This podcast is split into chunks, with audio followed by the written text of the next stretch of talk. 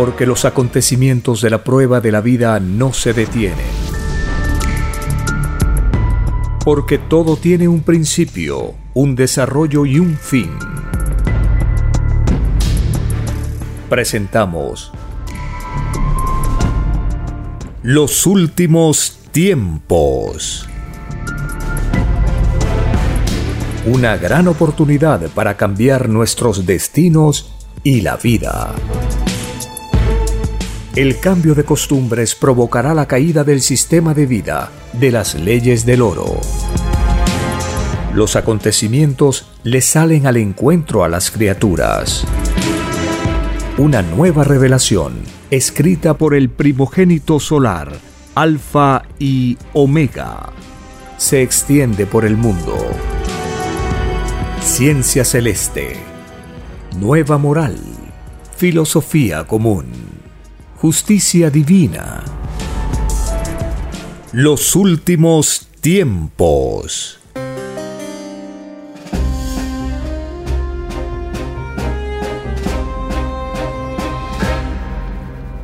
Agradeciendo al Divino Creador de todas las cosas, el Divino Padre Eterno, quien nos ha enseñado la filosofía del trabajo, del estudio, del sudor, del esfuerzo, del mérito espiritual Gracias a la Divina Madre Solar Omega, la Divina Madre Universal, la Madre de todos. Ella revela al final de los tiempos de la prueba de la vida el porqué del juicio universal, la causa de la justicia divina. Gracias al primogénito solar Cristo, el Hijo de Dios, el Cordero de Dios, el primogénito, que retorna a este planeta no para perturbar, sino para juzgar. Así fue escrito y así se cumple. Estamos en la etapa del juicio universal de Dios para toda la humanidad, porque pedimos ser juzgados según nuestras obras, no según nuestras creencias, no según la afiliación política, no según la filosofía que uno asume, sino según las obras. Y ahí radica la más justicia perfecta de Dios. Nos juzga por lo que hicimos, porque cada acto realizado tiene una intención. Y la intención determina si es de la luz o de las tinieblas. Si es de la luz nos acercamos a nuestro lugar de origen. Si es de las tinieblas, continuamos en los universos donde tenemos que seguir pasando pruebas, dificultades, obstáculos, vicisitudes, todo el destino que conocemos en estos mundos materiales que son pequeñitos y desconocidos en el infinito universo como tal.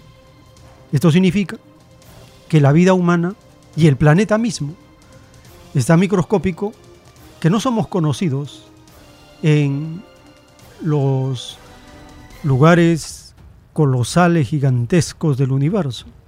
Se sabe que en estos pequeñitos planetas polvos existe vida viviente que se arrastra por la superficie de esos planetas y esto indica niveles de primitivismo o etapas de evolución primarias. Así es la categoría de planeta en el que nos encontramos. ¿Y por qué estamos acá? Porque hemos pedido al Padre Eterno cada uno su destino. Nadie ha venido a este planeta por sí mismo, en el sentido de que cada uno puede darse la vida a sí mismo, no. El Padre Eterno nos da la vida Estamos en una etapa muy primaria que no somos capaces de crear vida y mucho menos darnos la vida a sí mismos. Es por eso que la partida o la muerte es una ley común que a todos afecta. Nadie escapa de ella. Estamos en un planeta que es como un puente. Es un puente donde nadie se queda. Tenemos que pasar de un extremo al otro. Y la vida misma es como una película de actividades, de acciones, de realizaciones, de presentaciones. ¿Cuál es la causa del juicio? El Divino Padre Eterno nos dice que la causa del juicio es haber pedido la vida, porque la vida conlleva responsabilidades. Cualquier cosa que hacemos, cualquier gesto, tiene efectos, tiene consecuencias, hay un resultado y eso puede ser beneficioso o puede ser perjudicial para muchas criaturas, para los elementos mismos de la naturaleza y para el universo. Así es la consecuencia de una idea, de una acción, de un suceso, de un acontecimiento que cada cual realiza. Por eso es que existe el juicio, porque hemos pedido la vida. Entonces, la relación entre vivir y ser juzgados, recién lo conocemos ahora por la divina revelación, por los rollos telepáticos del Cordero de Dios. ¿Y por qué ocurre esto? Porque Jesús de Nazaret lo profetizó. Él dijo, muchas cosas tengo que enseñarles todavía, pero no me podéis entender. Mas cuando venga el Espíritu de la verdad, os conducirá a la verdad total, pues no les hablará de sí mismo, sino que todo cuanto hiere del Padre Eterno, les comunicará y les anunciará las cosas venideras. Esto lo leemos en el libro de Juan, capítulo 16, del verso 12 en adelante. Está profetizado ahí esta revelación del porqué de la vida, de la causa de ser de todas las cosas y del destino que tendremos según nuestras intenciones y según nuestras acciones, nuestras obras, nuestras ideas, nuestras realizaciones. Todo ello es parte de la justicia de Dios. Y una vez que pasamos el veredicto, las sentencias, se determina cuál será la nueva ubicación la nueva identidad que tendrá cada uno. O nos acercamos al reino de la luz, al reino de los cielos, o repetimos el curso, repetimos el año, repetimos las pruebas de la vida en planetas de la misma categoría de este mundo o en planetas de menor evolución. Todo va a depender del puntaje celestial, porque esa es la medida que todos hemos pedido para saber exactamente en la unidad más microscópica de tiempo, de cualquier magnitud que pueda ser medida, pesada, calculada, hemos pedido el puntaje celestial. Y esta será, dice el Padre Eterno en los rollos telepáticos, una de las grandes entretenciones de toda la humanidad cuando empiece a calcular su puntaje celestial a partir de los 12 años de edad.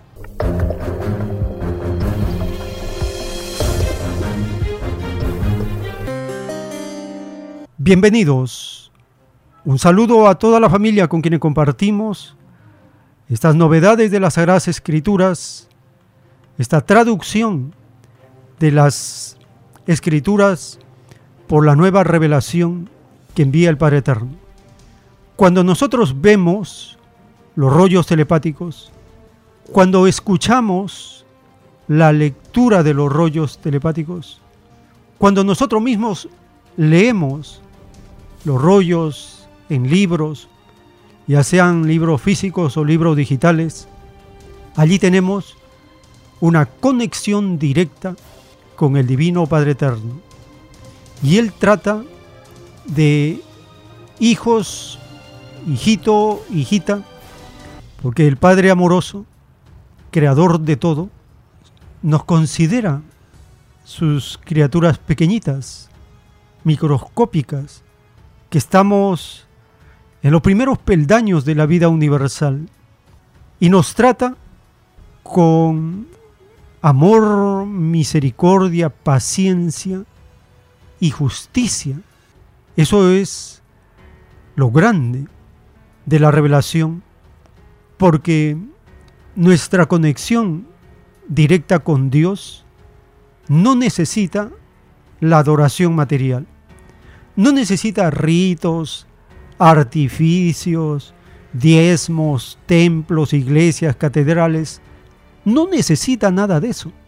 Cuando leemos las escrituras, nos damos cuenta que la infinita grandeza en sabiduría, en poder y virtud de Dios no necesita nada material, porque está en nuestra mente, en nuestra conciencia. Y esto lo cambia todo, porque daremos un avance en el plano de la psicología y la filosofía, en la forma como actuamos y en la forma como pensamos. Y ahí entonces la gran novedad para este mundo.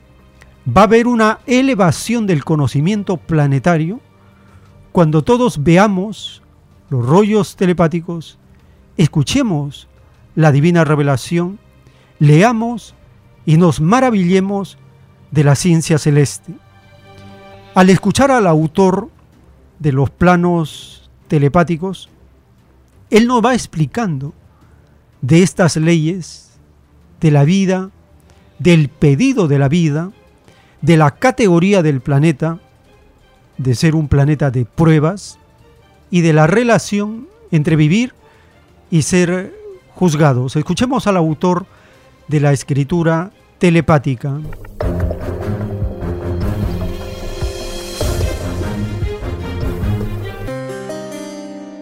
Muy sencillo. Del momento que hay un juicio pendiente, hay una causa. Dice el padre, no hay juicio sin causa. Aquí en la tierra igual. Cuando hay juicio es porque hay una causa. Lo de arriba es igual a lo abajo. Nosotros tenemos juicio porque pedimos como causa la vida. De lo contrario no habría juicio, porque no habría causa. Y note, el juicio le fue dado por siglo al hombre. Se viene transmitiendo en las escrituras en todos los días por siglo. Y el hombre no cayó en la cuenta ni meditó de que si el Creador le dio juicio siglos atrás, es porque el hombre iba a caer. Pues. Los hombres ya han dicho, uy, hay un juicio de parte del Creador, nosotros vamos a caer. No se preocuparon de la maravillosa oportunidad de haberle adelantado el juicio. ¿Se imagina usted, hermano, que el Eterno, en vez de adelantar el juicio por siglos, no le dijera nada? Y que en un instante le dijera, juicio. Los pilla todos sorpresos. Muchos dirían, oye, pero si no avisó, que malo, no avisó nada, nos pilló así a la mala. ¿Cuántos términos entre el hombre? Y el juicio se lo iba avisando por siglos, transmitiéndose que la mayor aviso no puede existir. Esa es la advertencia más grande de la palabra viviente que había Dios. El hombre, dice el Padre, tuvo oportunidad, si hubiese sido más profundo en lo de él, de eliminar el juicio. Tuvo siglos. Si nos puso un juicio por el futuro, es que nosotros vamos a violar su ley y vamos a caer. Vamos a evitar esto. Cambiemos de psicología, saquemos las leyes para no tener el juicio. Pero más pudo el egoísmo que la luz. De que tuvieron tiempo, vaya que tuvieron tiempo. Los últimos tiempos.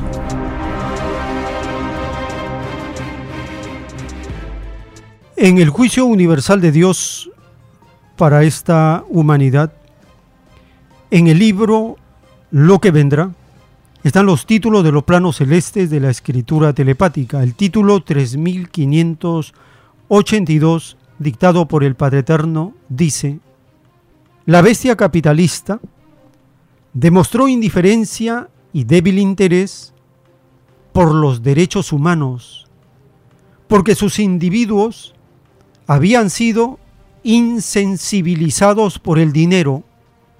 La bestia es la única culpable del sufrimiento del mundo de la prueba y como tal lo pagará en el llorar y crujir de dientes. Es más fácil que entren al reino de los cielos los que en la prueba de la vida huyeron de la bestia capitalista. Esto había sido expresado en la divina conversación que sostuvieron Cristo y un ciudadano de la antigüedad. Maestro, ¿qué debo hacer para salvarme? Deja lo que más quieres y sígueme. Lo que equivalía a decir, deja tu sistema si éste está corrompido. El divino término, sígueme, significaba, vive nuevos acontecimientos en el nuevo destino elegido, escrito por el primogénito solar, Alfa y Omega.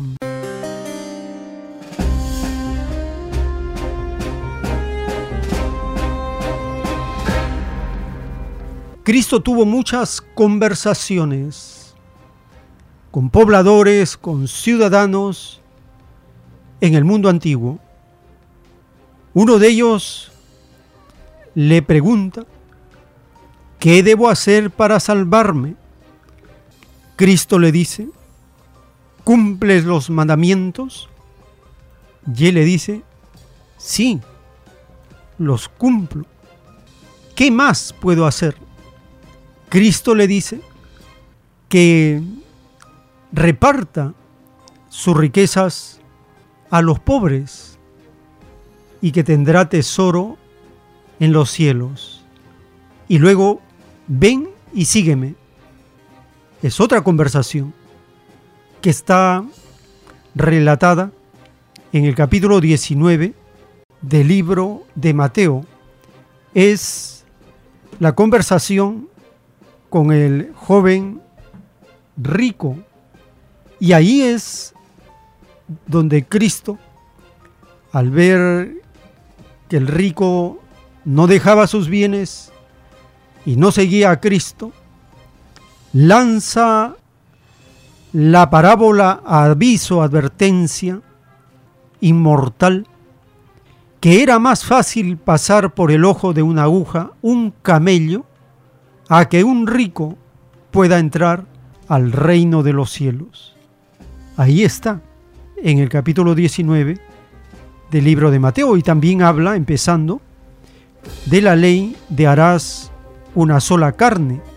Bendice también a los niños. Escuchemos el capítulo 19 del libro de Mateo.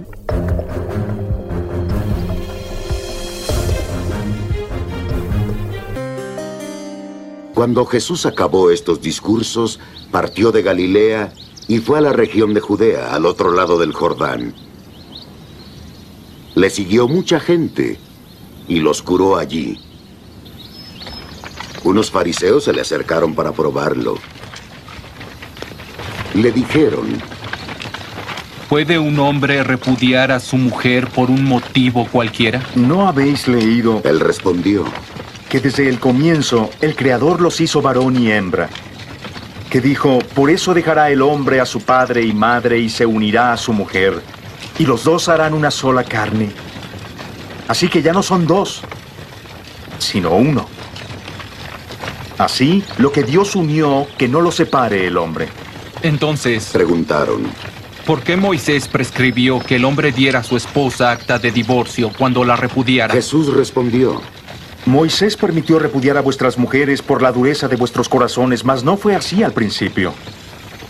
Mas yo os digo que quien repudia a su mujer, excepto por fornicación, y se case con otra, comete adulterio.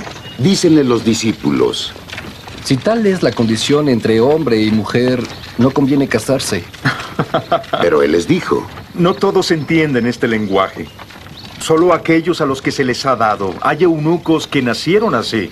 Hay eunucos hechos por los hombres y eunucos que se hicieron a sí mismos por el reino de los cielos. El que pueda entender esto, que lo entienda. Entonces le fueron presentados unos niños para que les impusiera las manos y orase por ellos. Pero los discípulos reñían a los que los traían. Jesús les dijo, Dejad que los niños vengan a mí. No se lo impidáis, porque de ellos es el reino de los cielos. y después de imponerles las manos, Jesús se fue de ahí.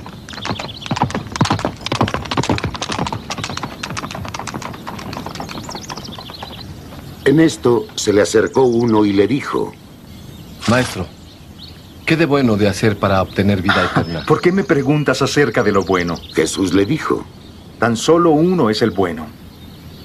¿Quieres entrar en la vida? Guarda los mandamientos. ¿Cuáles? le dice él. Jesús responde, No matarás, no cometerás adulterio, no robarás, no levantarás falso testimonio, honra a tu padre y madre, y ama a tu prójimo como a ti mismo. Todo eso he observado. dícele el joven. ¿Qué me falta aún? Jesús le dijo, Si quieres ser perfecto, anda, ve lo que tienes y dalo a los pobres, y tendrás un tesoro en los cielos. Luego ven y sígueme. Al oír esto, el joven se marchó entristecido, porque tenía muchos bienes.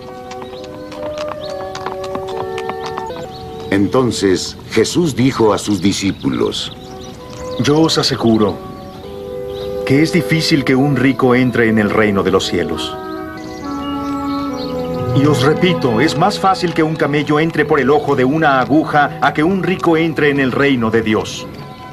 Al oír esto, los discípulos se asombraron de gran manera y le dijeron, ¿Quién pues podrá salvarse? Jesús mirándolos dijo, Para el hombre, eso es imposible.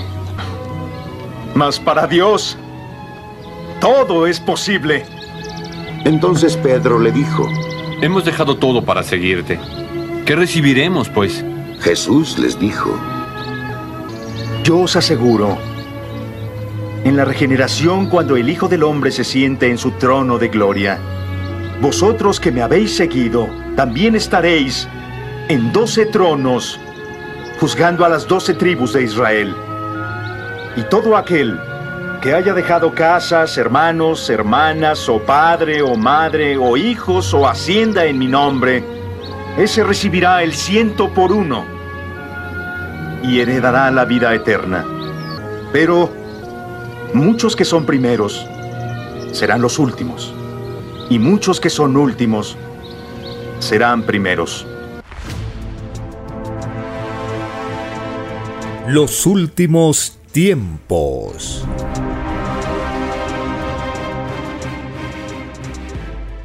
Está escrito en un divino rollo telepático.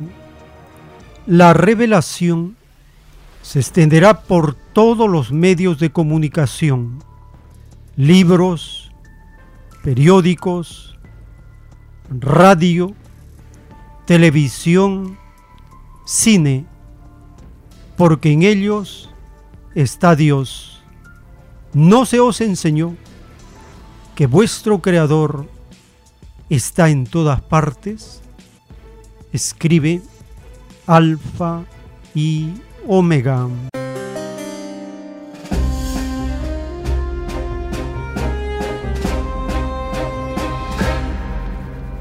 Esta profecía de los planos celestes está en pleno cumplimiento.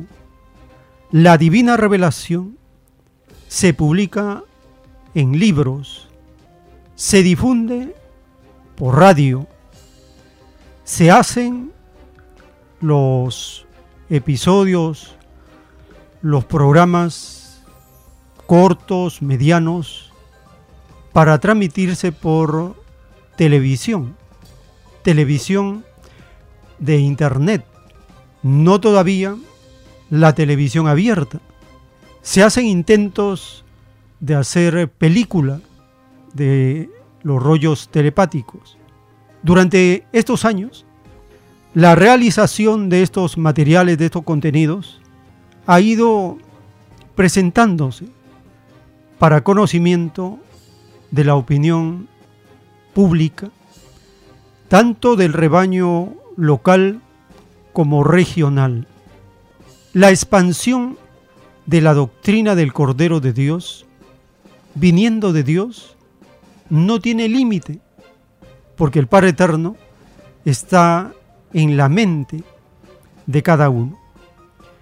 Visitando la página web alfa y omega.com, en la primera imagen que hemos colocado, dando un clic a esta portada de una película, le lleva al canal Nueva Revelación Alfa y Omega. Allí puede ver la película del divino rollo telepático, divino Cordero de Dios. Es una película que representa en imágenes en segunda y tercera dimensión el contenido del divino rollo telepático dictado por el Padre Eterno. Visite la página web alfa y omega.com y en la primera imagen que dice escritura telepática del Cordero de Dios, Apocalipsis 5, alfa y omega, con un clic en esa portada le lleva al canal de YouTube para que pueda ver la película del Cordero de Dios. Y luego, deslizando la página web, encontrará el botón del podcast. Presione en el menú podcast y aparecen tres botones. Audio rollos tomo 1, tomo 2 y tomo 3. El tomo 1 corresponde a los 96 rollos, que es una lista dictada por el Padre Eterno para ser publicados en un libro. Ya está publicado en un libro los 96 rollos. Tiene más de mil páginas ese libro en formato digital. En formato físico hemos logrado publicarlo en dos tomos, en dos partes. En el segundo tomo, que ya está completo, hay alrededor de 100 rollos y el tercer tomo, que ya está completo en ocho plataformas de podcast, en la página web está en construcción para darle un orden alfabético de los rollos telepáticos. En el botón Audio Rollos Tomo 2 estamos avanzando en estas ediciones con los rollos telepáticos y con el número 161 encontramos el título Divino Principio de la Luz Física. Compartimos la primera parte del divino rollo telepático.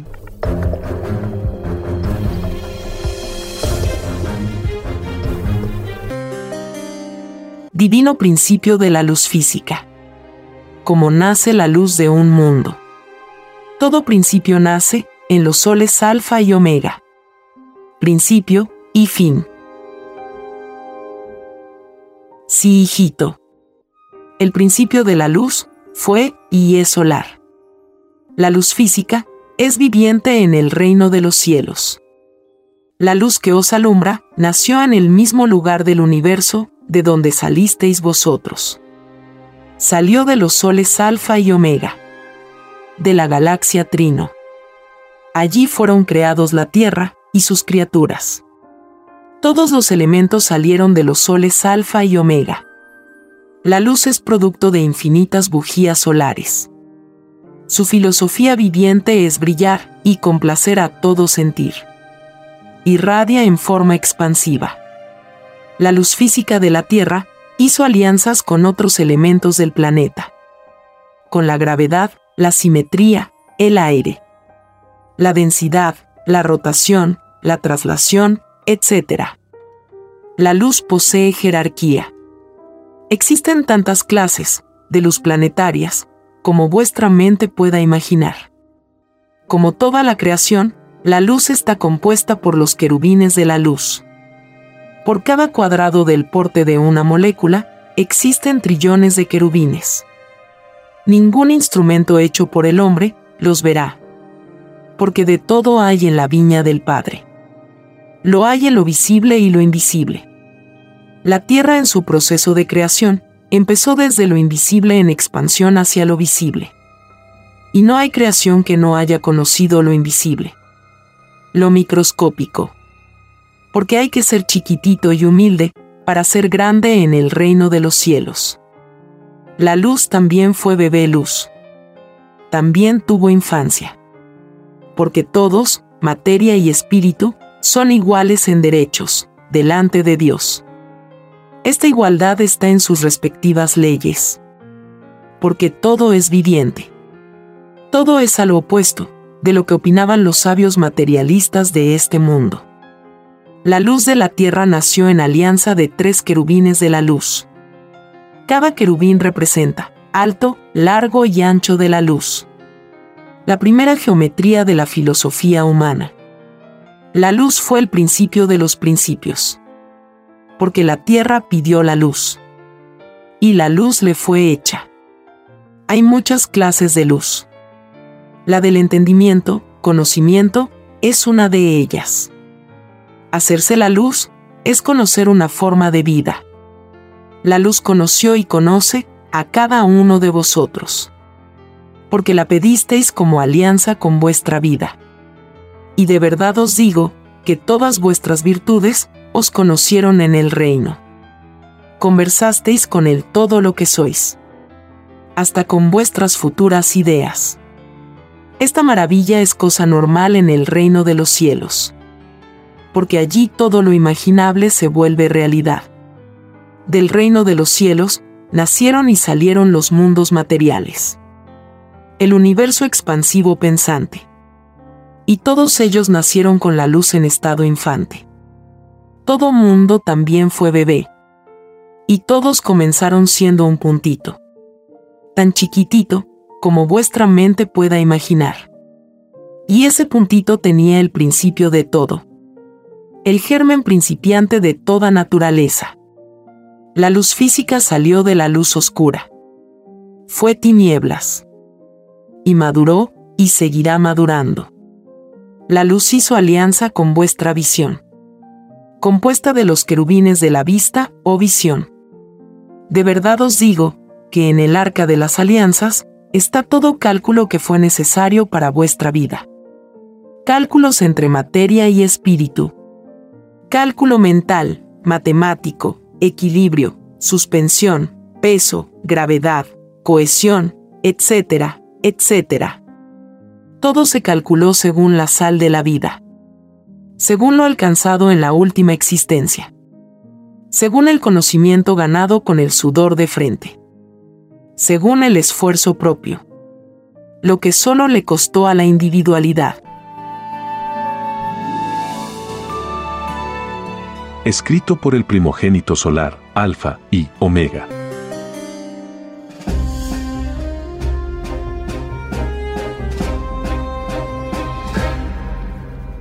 En las conversaciones telepáticas del primogénito solar con el Divino Padre Jehová, en los rollos de la construcción de los platillos voladores, hay una conversación y el primogénito le pregunta al Divino Padre Eterno, ¿por qué una vez más, Divino Padre Jehová? Se dice hijo una vez más porque tales espíritus en otras existencias hicieron lo mismo. En lejanos planetas tierras, también se prepararon para matar, habiendo pedido a Dios leyes de amor. ¿No se enseñó que todo espíritu vuelve a nacer de nuevo para conocer vida nueva? Así es, Divino Padre Jehová, por tu divina gracia. Cada espíritu al tener infinitas formas de vida durante su eternidad, viola la ley de Dios también infinitas veces. Esto se debe a los diferentes libres albedríos que cada espíritu pide conocer en cada vida que pide a Dios. Es difícil no caer cuando se ha pedido al Eterno conocer el olvido del pasado, cuando se le ha pedido no recordar el pasado de sí mismo durante la prueba de la vida. Tal es el caso de la criatura humana que pidió al Divino Padre Jehová no conocer su pasado, porque quería saber en qué consistía tal sensación. En la criatura humana, como en todas las demás, existen muchas geometrías propias de sus sensaciones. En los tripulantes de los platillos voladores ocurre igual. La diferencia está en que ellos lograron una cantidad tal de magnetismo que son verdaderos soles. La criatura humana es un sol microbio.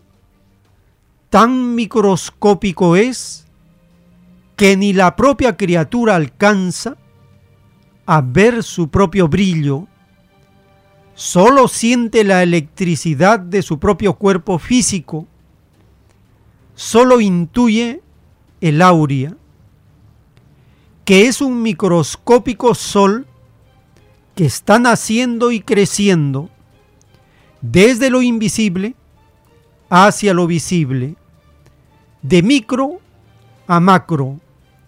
Y para que siga expandiéndose, este microscópico sol le es menester al espíritu pensante volver a nacer de nuevo para volver a conocer nueva vida. Le es menester infinitas magnetizaciones o reencarnaciones. No existe otro camino para llegar a ser un brillante sol primogénito, escrito por el primogénito telepático Alfa y Omega.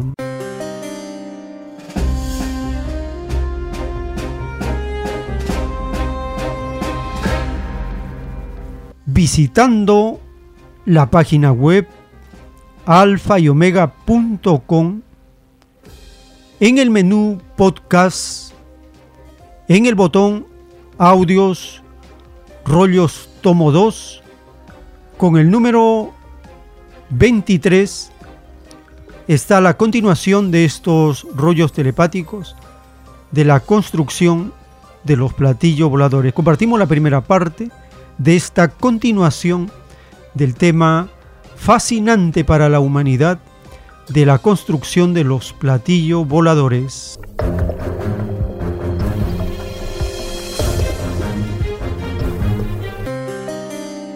Construcción de los platillos voladores. Continuación. La geometría de un platillo volador nace de la geometría mental solar de los padres solares. La geometría en los platillos voladores se transforma en la misma medida, como son los deseos mentales de sus tripulantes solares. Cuando ellos desean dar a la nave tal o cual rumbo, lo que hacen es variar molecularmente una zona inmensa del infinito. Esto se llama en el reino de los cielos, influencia molecular de los padres solares. Este poder es un cambio relámpago de geometrías y de moléculas. El instante vivido se transforma en el mismo instante, en una desconocida dimensión. Si el tripulante solar desea viajar, siempre en una misma galaxia, no tiene más que pensar en ella. El mandato de verbo solar son simplemente deseos mentales. Durante el viaje de un platillo volador, nadie habla nada. No porque no quieran hablar. Porque las conversaciones son de preferencia telepáticas. El silencio es una costumbre de evolución. El silencio es para ellos, amorosa causa de adoración al divino Creador. El silencio mental es para ellos, un infinito transporte mental por el universo. Ellos ven lo que ocurre en remotísimos mundos. Y hasta conversan telepáticamente con tales criaturas. La navegación en un platillo volador proporciona a todos nuevos y desconocidos conocimientos. Se revelan nuevas leyes de creación. Durante el viaje, los elementos les sonríen porque para ellos son vivientes. Es un eterno alternar entre lo vivo de la molécula y lo vivo de la virtud. Es un entendimiento entre materia y espíritu. En el platillo volador, las órdenes se reciben de infinitas maneras. Y es frecuente de que los padres solares den órdenes a su platillo volador, estando ellos en algún mundo. Pues gobiernan a las moléculas desde infinitas distancias. Este poder es proporcional a sus propias jerarquías solares. Ellos tienen poderosos auxiliares, que no conocen el límite. Y no conociendo el límite, los tripulantes solares se ausentan por eternidades de sus naves. Y ocurre que entran en ellas, tomando la forma del microbio. Según sean sus deseos de retornar a la nave. Porque habiendo vivido en mundos microbios, la geometría viviente de tales mundos está eternamente en ellos. Quedan grabados en ellos todas las existencias que tuvieron, tal como le ocurrirá al hombre del futuro. Cuando un tripulante solar decide achicarse, se reduce enviando órdenes telepáticas a sus propias moléculas. La transformación es instantánea. Este poder fascinante tiene infinitas ventajas para sus poseedores. Si ellos lo quisieran, se vuelven por ejemplo perros. Y con tal reencarnación, se aparecen en otros planetas. Observándolo todo sin ser molestados. Las formas de transformación son infinitas. En este caso serían perros galácticos. Perros común y corrientes, con mente evolucionada. Divino Padre Jehová, ¿esto ha ocurrido en la tierra? No solo ha ocurrido, hijo sino, que ocurre, son leyes que en nada perjudican las acciones de libre albedrío humano. Esta ley es pedida a Dios, por las jerarquías mayores. Por los que teniendo grandes poderes, no perjudican a los que poseen menores poderes. Los padres solares se transforman siempre con un fin útil, pensando siempre en engrandecer a lo de Dios. Ellos no piensan con egoísmo porque son hijos creadores de mundos de la luz. Ellos pasaron lo imperfecto. En los platillos voladores, las órdenes de los tripulantes solares están limitadas a las propias ciencias, alcanzadas por los padres solares. Y cada ciencia con que se construyó un platillo volador tiene sus propios controles. El instrumental lo hacen variar en grado infinito. Mientras más antigua es la ciencia con que se construyó un platillo volador, mayor es su forma de control. Los instrumentos de a bordo son más variados. En el poder solar, se tiene la gracia divina de que una cosa determinada sea a la vez de varias maneras. Los tripulantes solares no están sujetos a una sola ciencia, como ocurre con la jerarquía humana. Ellos en sus verbos solares se multiplican en lo que desean. Y todas las ciencias que tuvieron en sus pasadas reencarnaciones, las hacen actuar. Ya sea de una por una o haciendo de todas una sola. En esta ley, se expande el magnetismo de sus pasadas existencias. En que cada sabiduría lograda se manifiesta en poder mental sobre la materia.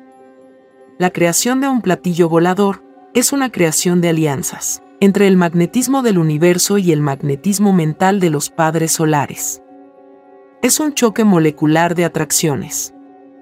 La geometría durante la creación de un platillo volador forma un todo lineal en que cada molécula de la I se va transformando según lo que siente su propio libre albedrío molecular.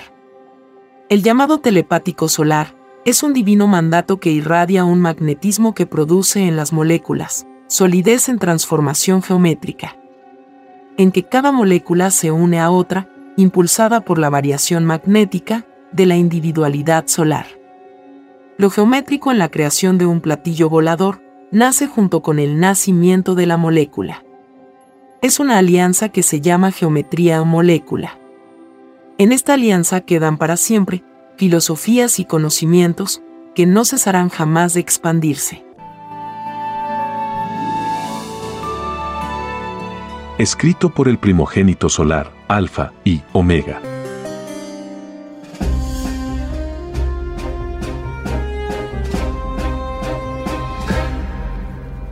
En un rollo telepático de la doctrina del Cordero de Dios está escrito, disfrutasteis de la vida con íntima alianza con los elementos de la naturaleza, y ellas también participan del divino juicio final. Y lo que fue vuestra naturaleza se constituye en vuestra pesadilla porque no cumplisteis lo de Dios por sobre todas las cosas en la prueba de la vida. Si hubieseis cumplido, la naturaleza no tendría enojos. Los enojos de la naturaleza los provocasteis vosotros, segundo por segundo, molécula por molécula, porque vuestra obra incluyó la violación a la ley del Padre. Vuestra soberbia de no despertar ante un colosal armamento provoca vuestra caída en el llorar y crujir de dientes, escrito por el primogénito solar, Alfa y Omega.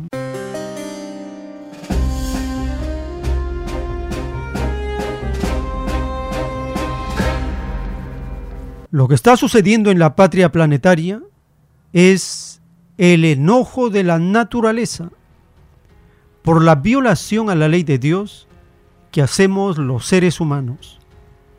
El rebaño de Perú y en la capital, en Lima, la población está pasando la prueba de olas de calor que rompen récords.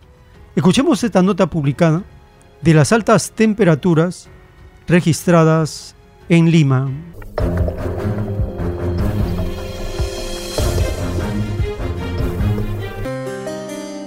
Bastante calor, quema bastante, ya que estamos en puro calamina, además nuestros techos quema bastante, bastante la calor, se siente una calor insoportable, bastante calor. Es la difícil situación que viven los vecinos del asentamiento humano Ciudad de Gozen, conocida como Ticlo Chico en Villa María del Triunfo. La falta de agua y el verano extremo ponen en riesgo a los pobladores de las zonas altas, en especial a los adultos mayores. Yo cargo mi agua. Si mensual pagamos un mes mensual, 40 soles pagamos de agua. No usamos todo, pero juntamos cuando viene así visite todo. Ya cuando no, a veces en una semana no hay agua. Tiene que tenga así juntar. A veces, hoy esta noche para bien ha llovido, hemos juntado para lavar mi ropa. El CENAM informó que Lima registró calor histórico, alcanzando temperaturas máximas de 37 grados.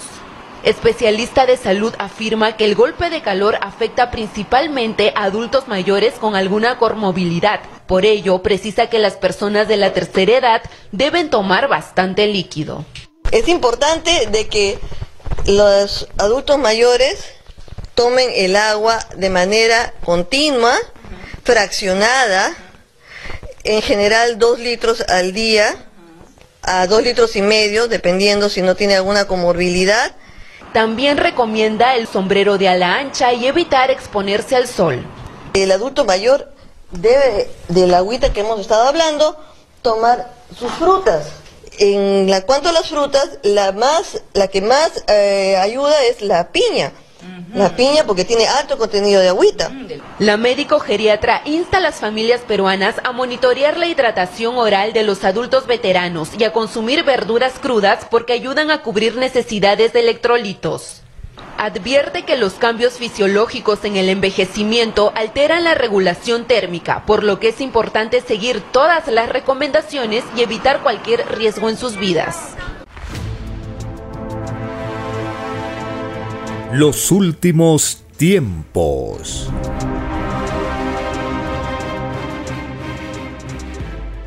Llegamos a un espacio para vuestra participación. Teléfonos en cabina 471-1898, 681-1152 y al celular 934-407-166. Tenemos una comunicación. Aló, su nombre, ¿de dónde se comunica? Hermano, buenos días. De acá de San Juan del Pigancho, hermano. Adelante, hermano, le escuchamos. Hermano, ahorita con esa que se ha descubierto el, ¿no? Keiko Fujimori que pide que no se le investigue. Mire, lo que ellos quieren que el mercado neoliberal le tenga sumisión al Estado. Y ellos quieren que el Estado renuncie a la soberanía, ¿no? Territorial, de los cielos, también renuncie a la economía, ¿no? A la soberanía de la economía. Que el Estado no tenga mando, ¿no? Que hacemos un país sumiso a los intereses extranjeros, ¿no?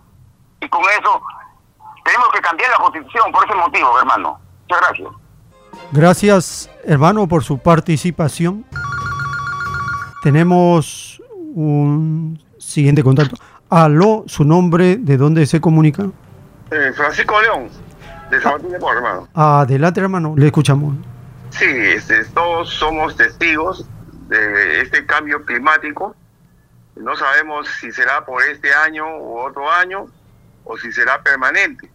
Lamentablemente nuestras autoridades al respecto eh, tienen poco que decirnos, porque lo que sabemos de esto viene por agencias extranjeras, no viene porque por el Servicio Nacional de Meteorología que no acierta una. E- Este es otro ente burocrático más plagado de, tec- de tecnócratas que tienen grandes sueldazos, pero no aportan casi nada al- a, la, a la nación. Mire, este, en Arequipa, en los últimos cuatro o cinco días la gente ha estado sin agua y al punto que han vaciado los estantes de los grandes supermercados y esta noticia no llegó a Lima porque no quieren hacer notar la incompetencia de las autoridades que tenemos en cada punto del país. Es probable que también ese aumento de temperatura se vuelva a dar, como ya se está dando acá en Lima, y que vengan lluvias. Sin embargo, no se han tomado ni se toman las, las medidas pre- preventivas del caso, sobre todo allá en el norte, donde siempre hay lluvias con niños y niños, y en, esto, en este caso mucho más aún. Si tenemos esa agua que se sabe que va a venir, ¿por qué no se aprovechan los eh, accidentes geográficos para hacer lagunas o represas, ¿no? Para poder usar esa agua en momentos en que ya no haya. Esa es una forma de, que demuestra que estos señores del Ministerio de Agricultura, de, de estas entidades del Estado, son inoperativos. Porque si tengo una hondonada, pues la cobo más, sabiendo que cuando llegue la lluvia voy a tener agua que se va a acumular en esos sectores. Es decir, represas casi naturales. Lamentablemente eso no se da. Y tampoco se da la descolmatización de los, de los ríos para que el agua transcurra con toda libertad y también, ¿no? Que no se construyan en zonas donde hay quebradas, porque en estos momentos es cuando eh, la- lluvia hace que esas quebradas se activen.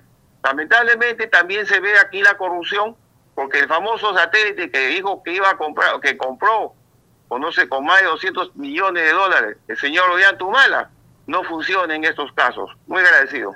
Gracias, hermano, por su participación.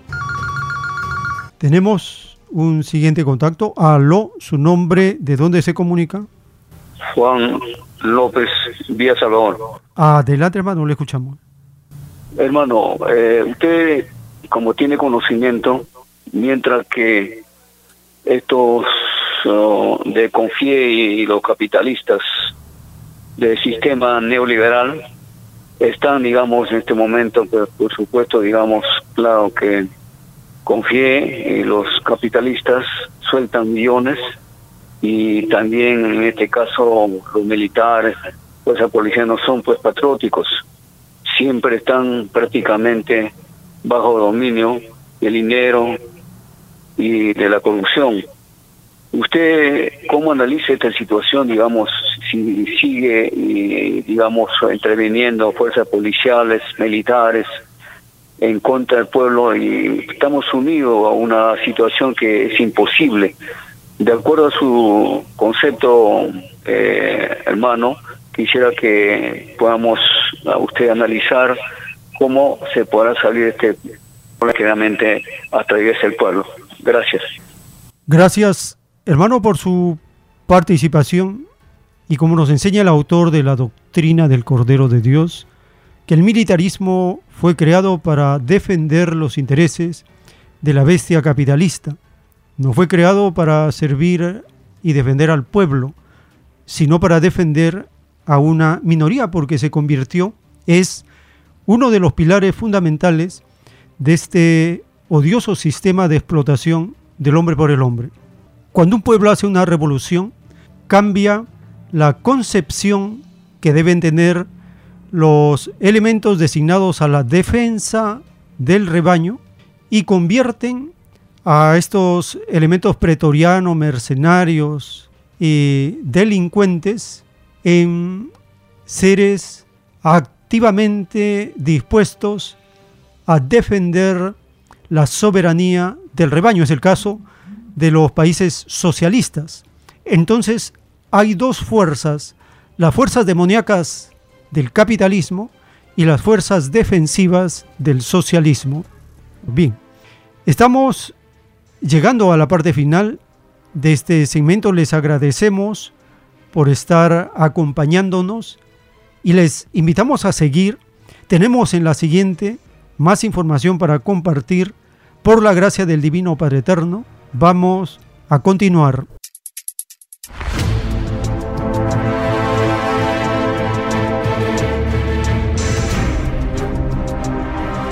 Los últimos tiempos.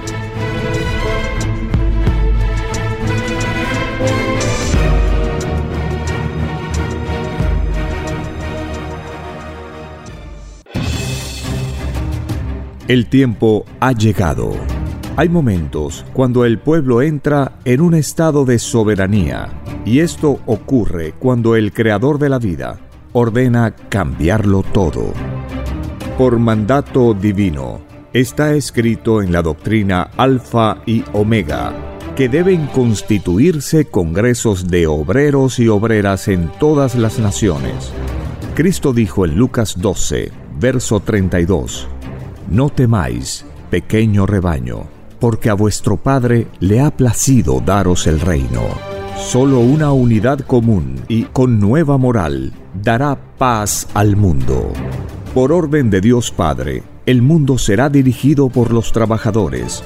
Ha llegado el tiempo para que el pueblo escoja su propio destino y se gobierne a sí mismo.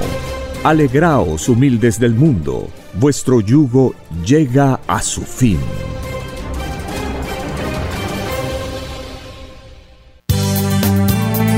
Es Radio Cielo, una nueva era de la radio en el Perú.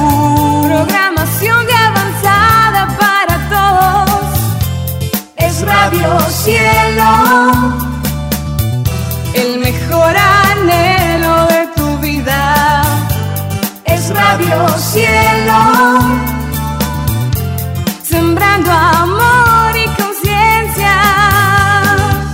Es Radio Cielo Ahora, tu radio favorita, Cielo, llega a todo el mundo. Visítanos e interactúa con todos tus conductores de la variedad de programas que ofrece tu radio Cielo. Radio Cielo en la red. Ingresa a la www.radiocielo.com.pe y desde tu teléfono móvil, interactúa con nosotros. Radio Cielo, a la vanguardia de la tecnología tecnología, cielo.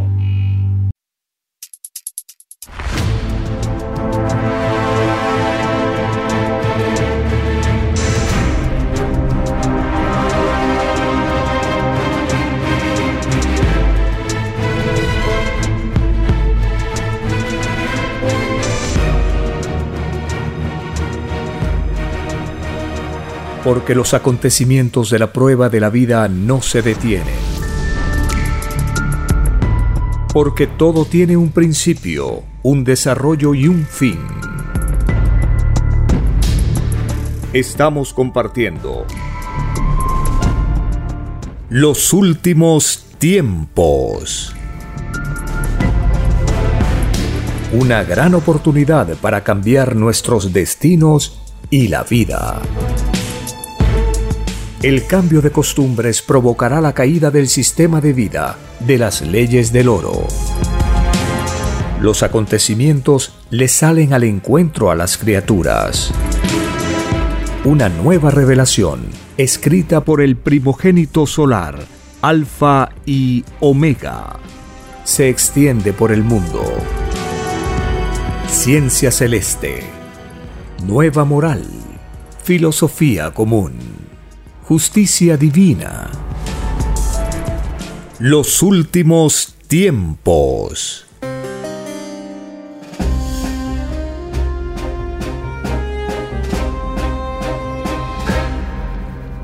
Gracias al Divino Padre Eterno, Creador infinito del conocimiento, del trabajo, de las virtudes y su infinito amor y justicia nos concede la vida en los universos materiales y espirituales.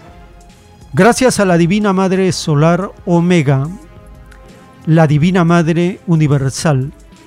Omega significa en ciencias celestes la mejor amiga. En ella depositamos la total confianza de lo más íntimo que cada cual posee, porque ella vive en nuestra conciencia, en cada respiración, en cada suspiro, en cada anhelo, allí está presente, como una madre amorosa a nivel humano en la tierra, lo hace. Es así que cuando el espíritu pensante retorna al mundo celeste, al reino de la luz, al reino de los cielos, lo primero que pregunta el espíritu pensante es por la divina Madre Solar Omega. Gracias al primogénito solar Cristo, hemos conversado con Él en espíritu, estando en el reino de los cielos. Hemos aprendido sus enseñanzas habiendo reencarnado en el pasado de la tierra, ya sea como Jesús de Nazaret o como Moisés. Dice el Divino Padre Eterno en su revelación que no hay un espíritu que no haya tenido contacto con la divinidad en muchas formas, tanto en el pasado como en el presente, y la más de las veces ni cuenta nos damos. Gracias a la Santísima Trinidad Solar, que es el conocimiento como añadidura que da el Padre Eterno para los planetas habitados del infinito universo. Muy pronto, el Divino Padre Eterno lo anuncia, los terrícolas estaremos en contacto con nuestros hermanos de otros mundos y esto provocará la caída de la falsa historia de la Tierra, la caída de todas las religiones del planeta, porque una cosa es la doctrina viviente de Dios y otra cosa son las religiones.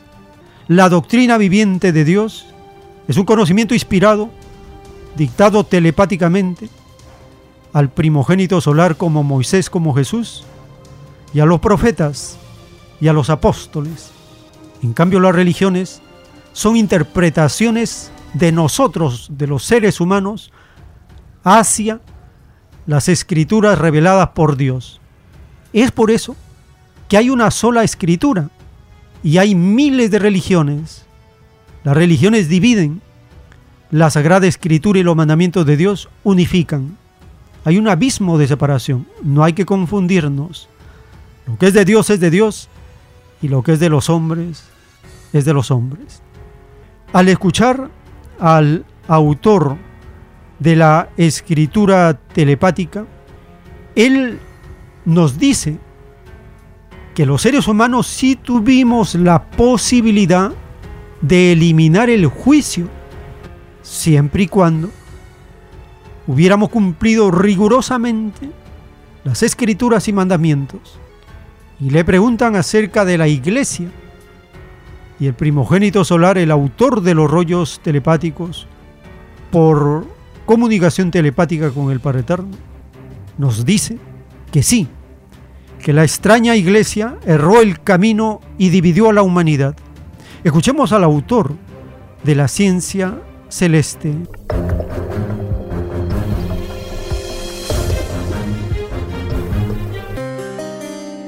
El hombre, dice el Padre, tuvo oportunidad, hubiese sido más profundo en lo de él, de eliminar el juicio. Tuvo siglos. Si nos puso un juicio para el futuro, es que nosotros vamos a violar su ley y vamos a caer. Vamos a evitar esto. Cambiemos de psicología, hacemos otras leyes, para no tener el juicio. Pero más pudo el egoísmo y la luz. De que tuvieron tiempo, vaya que tuvieron tiempo. Este, hasta ahora yo me venía escuchando de que cada ejemplo que nos pone de equivocación de la religión siempre lo mete los sacerdotes de la iglesia cristiana, ¿no? Sí. ¿Por qué? Eh, ¿Hay algo personal contra ellos? ¿O No. es que las otras religiones están de acuerdo a lo que debe ser? No, aquí no hay nada personal. Hay una cosa muy sencilla. La iglesia católica, como psicología religiosa, es la más antigua. Entonces el padre, como es la más antigua, la primera que lanzó la primera piedra de división, la pone primero en el. Las demás también tienen influencia religiosa, pero son más recientes, son últimas. Cuando falló la, de la iglesia católica, a través del tiempo, empezaron a salir las otras divisiones, las otras iglesias, divisiones. Entonces la católica está primera en la antigüedad. Eh, perdón, es decir, la primera de acuerdo al Nuevo Testamento, ¿no? Sí, pero- Porque anteriormente creo que tenían las sinagogas y otras cosas, Sí, ¿no? se fue complementando, pero es la antigua. Claro, y es lógico, tiene que servir como ejemplo para... Porque dice el padre, si la iglesia antigua, la católica, no hubiese errado el camino, no hubiese violado la ley, no surgen más religiones. Eh, ¿Cuál es el Las religiones surgieron como un desengaño mental de la criatura. Falló la primera, saquemos a cosas, equivocada. Mira, el Evangelio dice así, mira lo que hace. Los últimos tiempos.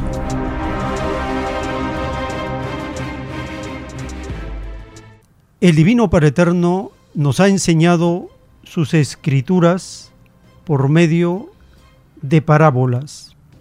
Las parábolas contienen el mensaje del reino de los cielos y del juicio final.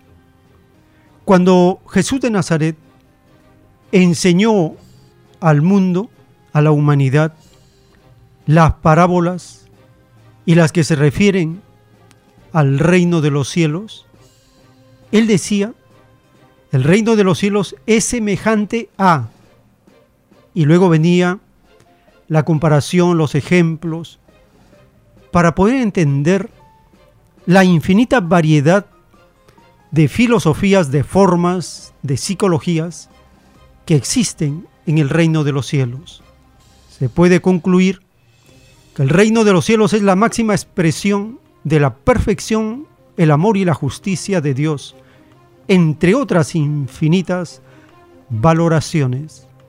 En el capítulo 20 del libro de Mateo hay una parábola muy polémica, muy interpretada, es los obreros de la viña. Esta parábola se refiere al reino de los cielos y nos enseña que en el reino de los cielos existe el comunismo celestial y que en la tierra debió imitarse, debió cumplirse ese pedido y esa promesa, porque ese fue el pedido de todos nosotros, vivir la misma igualdad que se vive en el reino de los cielos. Hemos tenido muchas polémicas, muchos intercambios en la interpretación de esta parábola con muchos pobladores en la Plaza San Martín, en conferencias, en lugares donde intercambiamos interpretaciones de las escrituras. Y la esencia de esta parábola es la igualdad. Pero las interpretaciones religiosas no llegan a esa conclusión. En cambio, los luchadores sociales, los revolucionarios, los profetas no bíblicos de la prueba de la vida, sí llegan a esa conclusión, a esa interpretación que esta parábola enseña el comunismo.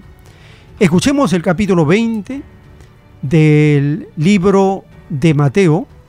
Aparte de esta parábola, Jesús nuevamente anuncia que va a ser asesinado y hay una petición de los apóstoles Santiago y Juan, así como de dos ciegos que reciben la vista. Escuchemos el capítulo 20 del libro de Mateo.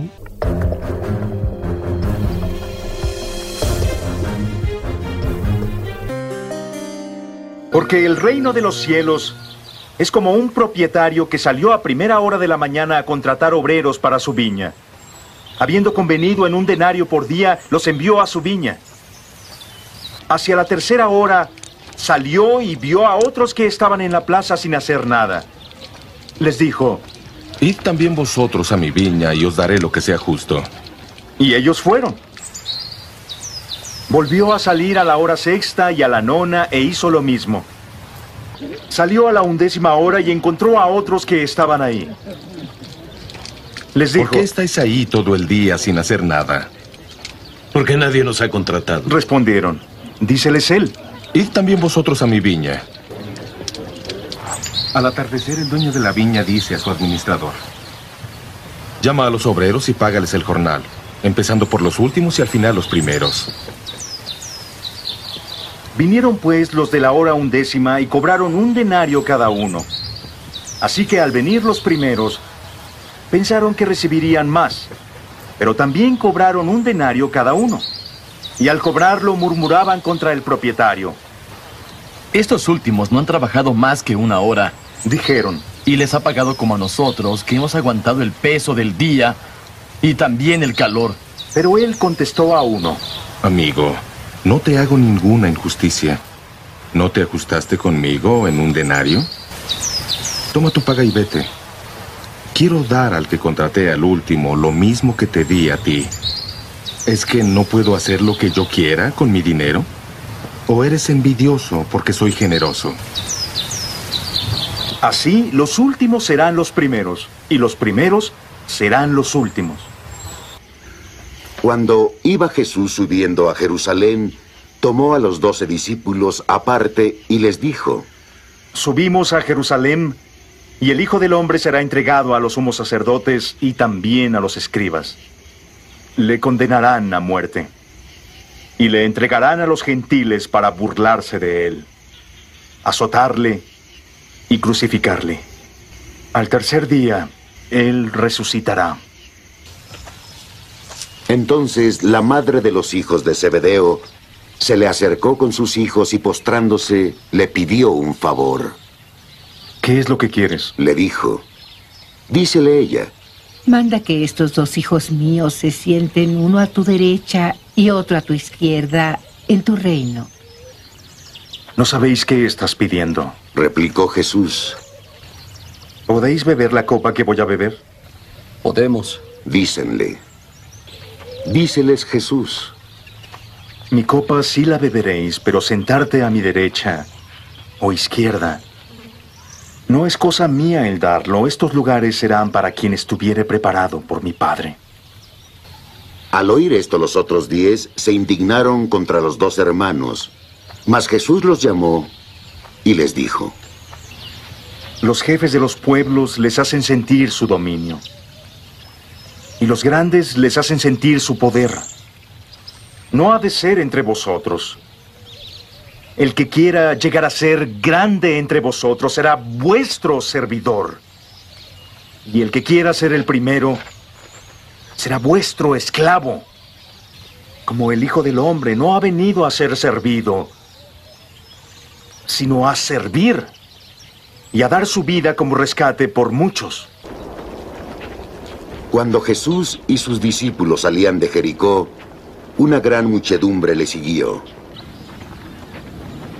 Dos hombres ciegos que estaban junto al camino, al enterarse que Jesús pasaba, gritaron. Señor, hijo de David, ten piedad de nosotros. La gente los increpó y les dijo que callaran, pero gritaron más fuerte. Señor, hijo de David, ten piedad de nosotros. Jesús se detuvo y los llamó. ¿Qué quieres que os haga? Preguntó. Señor. Dícenle. Abrid nuestros ojos. Jesús, movido a compasión, tocó sus ojos. Y al instante recobraron la vista y le siguieron. Los últimos tiempos.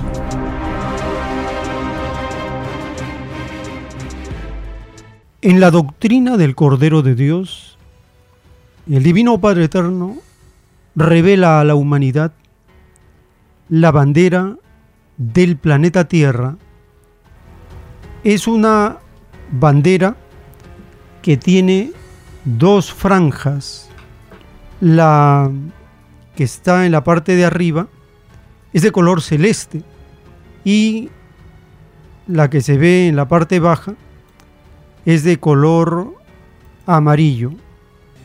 Muchos planetas ya tienen esa bandera del milenio de paz y sus pobladores la izan en sus hogares. Es la única bandera del planeta. No hay otras banderas, no hay otros símbolos. Hay una sola bandera que unifica a todo el planeta. Esta bandera se llama la bandera del milenio de paz en la Tierra. Mil años sin armamentos, sin fuerzas armadas, sin jinetes apocalípticos. Mil años.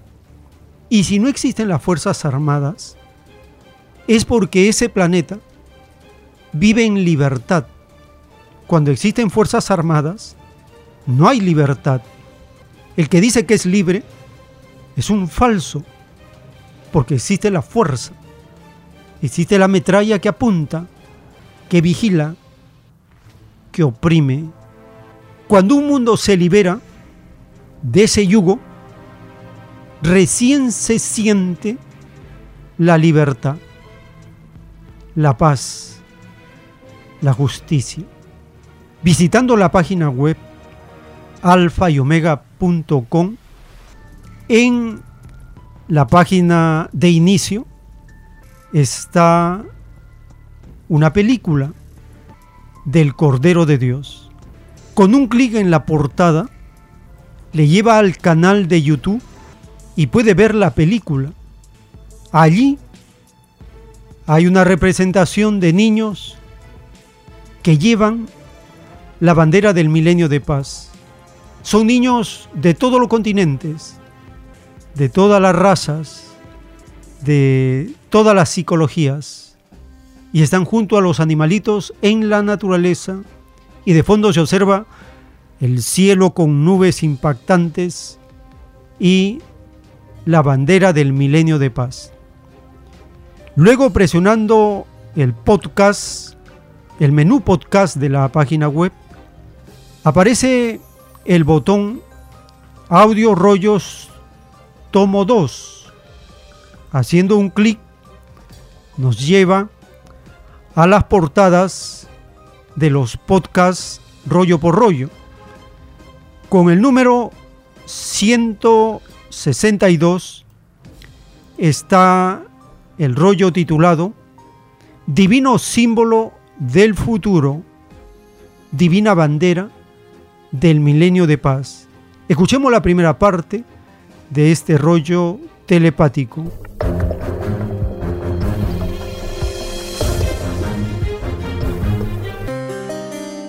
Divino símbolo del futuro. Divina bandera del milenio de paz representa el total triunfo de la divina humildad sobre la pasajera ley de la fuerza. Es el divino símbolo del gran consolador. Si hijo primogénito. Dibujaremos el divino símbolo del futuro.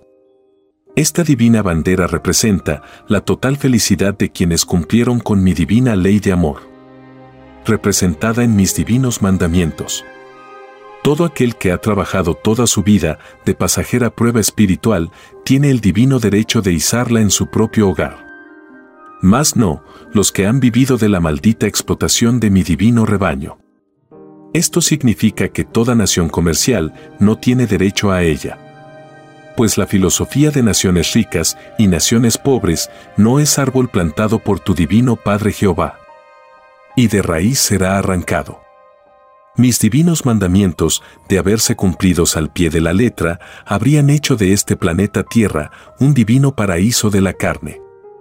Es decir, que a pesar de ser mortales mis hijos terrestres, vivirían y partirían con una dulce sonrisa en sus labios. Pero no fue así. La ciencia del bien sobrepasó momentáneamente mis divinos mandatos. Así lo quise, Hijo Divino, para que se cumpliera la divina parábola que dice, todo espíritu es probado por un divino instante en su propia evolución de eternidad. Mas, nadie fue obligado a ello pues escrito está que mis hijos terrestres fueron advertidos desde hace ya muchos siglos. En el mismo divino paraíso. De los primeros padres terrenales podrás probar de todo, menos del árbol de la ciencia del bienestar. Cuando este bienestar pasajero es producto del sufrimiento de mis hijos. Pues, escrito fue, quien ofenda a cualquiera de sus hermanos de prueba, a mí me ofende pues estoy en todos ellos. Escrito está que el Señor está en todas partes. En lo conocido y lo desconocido. En lo comprendido y lo no comprendido. Sí, Hijo Divino. Así fue y así será por los siglos de los siglos. El mundo terrestre quiere ser salvo.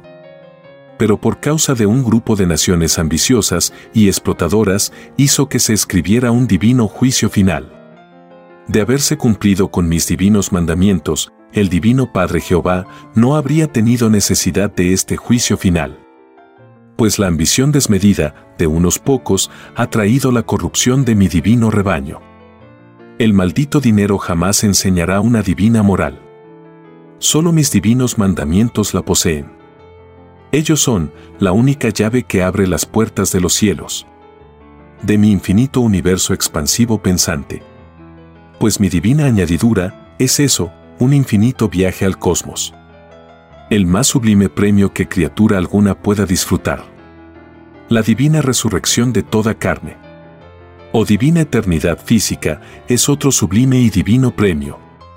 Sin ella, ninguno de mis hijos recibiría mi divina añadidura. Pues mi divino poder no se mide en leyes humanas. Hay que renacer de nuevo, para tener una microscópica idea de ello. Más, todo elegido viajará y profundizará lo infinito de mi eterna creación en divina proporción, a como haya practicado e interpretado mis divinos mandamientos. Quien haya cumplido con mi divina ley de amor, de ese es el reino de los cielos. Todo se puede alcanzar en la eternidad. Más, todo cuesta. Mi divina ley exige mérito exige preocupación. Exige ganárselo todo con el sudor de la frente.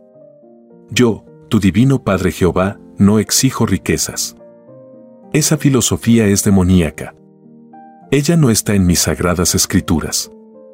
Quienes la inventaron están contra mí. Pues ella hace que mis hijos se dividan en ricos y pobres. Escrito está que Satanás al dividir a mi rebaño, se divide a sí mismo. Esto significa que todos los explotados aplastarán al explotador. Significa que el divino comunismo, que lleva todo germen espiritual, se materializará por su misma y sublime filosofía. El divino trabajo, que es mi divino mandato de ganarse el sustento con el sudor de su frente. Es la misma divina filosofía que reina en mis infinitas moradas, planetarias y solares es el divino comunismo amoroso, con filosofía de niños. Donde todo se comparte en común. Nadie puede entrar en los mundos paraísos si no piensa como piensa un niño. Sin egoísmo alguno. Y si hay niño que siente el egoísmo, inocente es. Pues ignora su causa. El llamado mundo capitalista, de los que muchos millones de hijos se hacen llamar cristianos, viven ciegos del espíritu. Atacan la única doctrina que les abre las puertas del cielo. Olvidan que todo humilde será ensalzado. Y todo soberbio castigado. Por donde mismo pecó. Esto significa que el llamado materialismo, producto de la ciencia del bien, entregará hasta lo último que ha usurpado a los hijos del trabajo. Pues en ello está en divino juego el propio espíritu. Pues con la filosofía de rico explotador, no se puede entrar en los paraísos del Señor. Ello espantaría a mis ángeles, que no conocen tal filosofía, como no conocen la filosofía de las llamadas religiones. Si Hijo Divino, Así es y así será por siempre jamás. Dibuja Hijo Divino. Escrito por el primogénito solar, Alfa y Omega.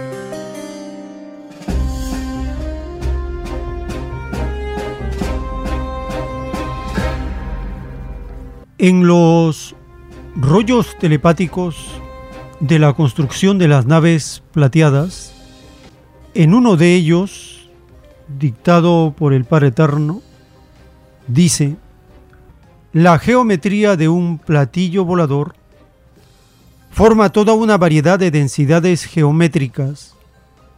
El metal de los platillos voladores está constituido por los querubines de los metales. Cuando un tripulante solar desea que su nave tenga tal o cual metal, solo piensa en ello y la transformación es instantánea. En medio de fuegos de colores, surge el metal que deseó el Padre Solar.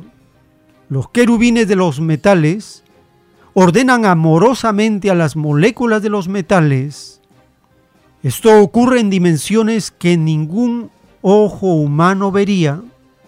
Es un proceso desde lo invisible a lo visible. El todo sobre el todo del platillo volador siente que una irresistible magnetización le penetra y le hace salir del presente. El presente físico se transforma partiendo desde lo microscópico de la molécula misma. Esto enseña que todo objeto, sea cual fuere, ocupa una posición de equilibrio entre lo material y lo invisible, el todo sobre el todo, de un objeto cualquiera, se sostiene porque el presente físico geométrico pugna contra lo invisible. La nada trata de penetrar en donde algo existe. Entre la nada y lo invisible existe una infinita diferencia.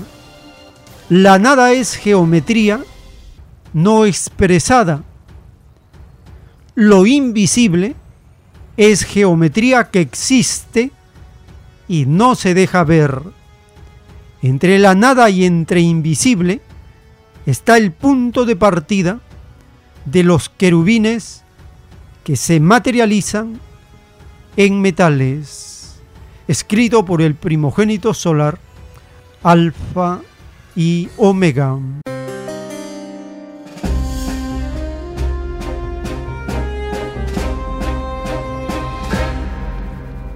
Visitando la página web alfa y omega.com en la página de inicio, en la portada que aparece de escritura telepática del Cordero de Dios, dando un clic en esa portada le lleva al canal de YouTube para que vea la película del Cordero de Dios.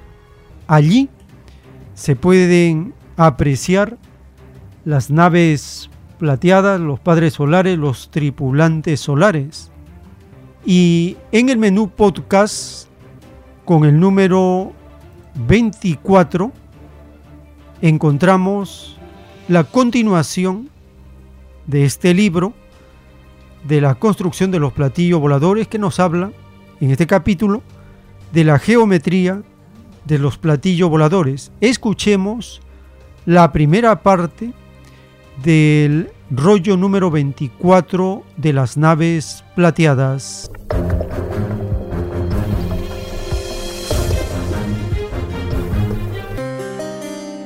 Construcción de los platillos voladores. Continuación. La geometría de un platillo volador nace de la geometría mental solar de los padres solares. La geometría de un platillo volador está en armonía con la geometría de los elementos. Las dos geometrías están siempre en contacto expansivo tal como le ocurre a la geometría de la naturaleza de la Tierra. En un platillo volador, sus componentes forman infinitas ondas por cada molécula. La vibración de cada onda forma un ciclo completo. Es decir, que en cada molécula existe una eternidad. Es la onda omega cuyo magnetismo es equilibrado por el equilibrio mental de los padres solares. Un platillo volador es eterno porque sus moléculas no envejecen.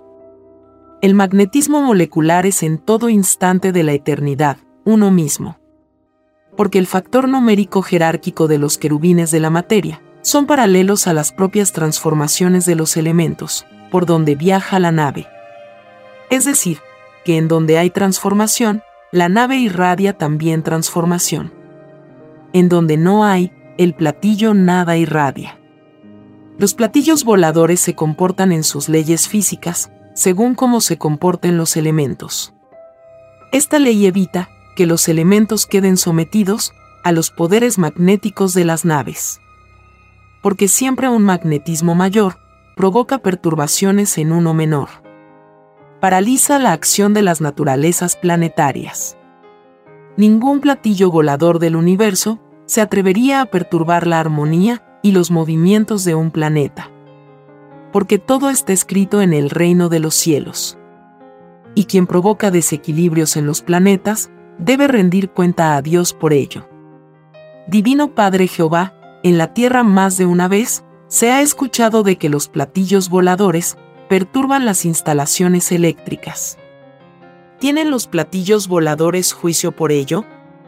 Lo tienen, hijo, si las criaturas del planeta, en donde se provocó perturbación, se quejan a Dios. Esto ha ocurrido, y ocurre en infinitos planetas de infinitas categorías. En los platillos voladores todos poseen los historiales de los planetas, que son verdaderos evangelios de los mundos.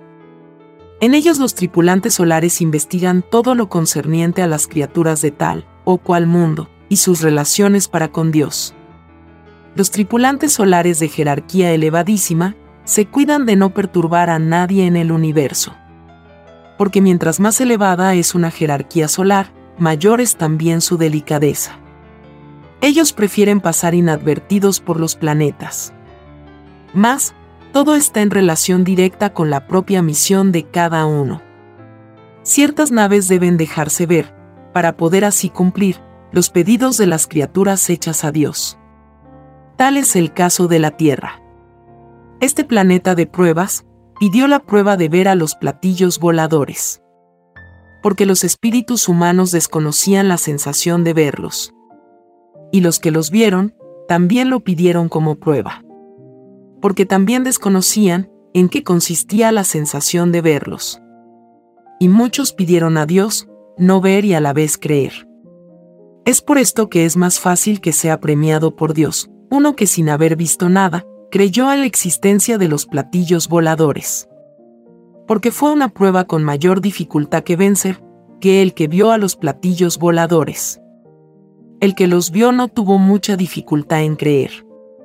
Los platillos voladores se transforman de infinitas maneras, porque las propias criaturas de la prueba de la vida así lo pidieron. Muchos querían saber en qué consistía el presenciar una transformación de un platillo volador, mirado desde la tierra. desconocían también tal sensación. Las sensaciones que no se conocen, se pide a Dios conocerlas. Estas experiencias las pidieron los espíritus humanos, en presencia de los tripulantes solares y de sus naves. Y muchos la pidieron a través de la televisión solar. Estos pedidos hechos de antes de venir a la vida humana, los verá todo el mundo de la prueba, en la televisión solar del Hijo primogénito. Los mismos interesados se observarán, haciendo sus pedidos de pruebas a Dios. Y muchos lo harán con lágrimas en los ojos. Porque lo que estarán viendo, en la televisión solar, ellos lo habían negado en la prueba de la vida. Esto es una de las tantas facetas dolorosas, del llorar y crujir de dientes. Para evitarle a la criatura humana, este doloroso espectáculo, es que el Divino Padre enseñó, la fe mueve montañas. ¿Qué significa? Que todo lo imaginado existe en Dios. En los platillos voladores sus tripulantes observan y leen todas las mentes de los que posan sus ojos en ellos. Y son infinitamente comprensibles para los humildes. Ellos saben que un extraño grupo de egoístas se acapara del máximo de las pruebas de la existencia de los platillos voladores y que luego le dicen al mundo que tales naves no existen. Y saben también que este extraño engaño, a la humanidad, se paga segundo por segundo. Y como de ellos se trata, serán los mismos tripulantes de los platillos voladores los que les entablen divino juicio a los engañadores. Ellos le pedirán tal juicio al Hijo de Dios y le será concedido el pavor más grande se apoderará de estos egoístas de la bestia. Y el mundo que fue engañado no los perdonará. Todo engaño colectivo termina en tragedia. En otras existencias y en otros mundos de prueba, estos mismos espíritus engañadores hicieron lo mismo. Escrito por el primogénito solar, Alfa y Omega.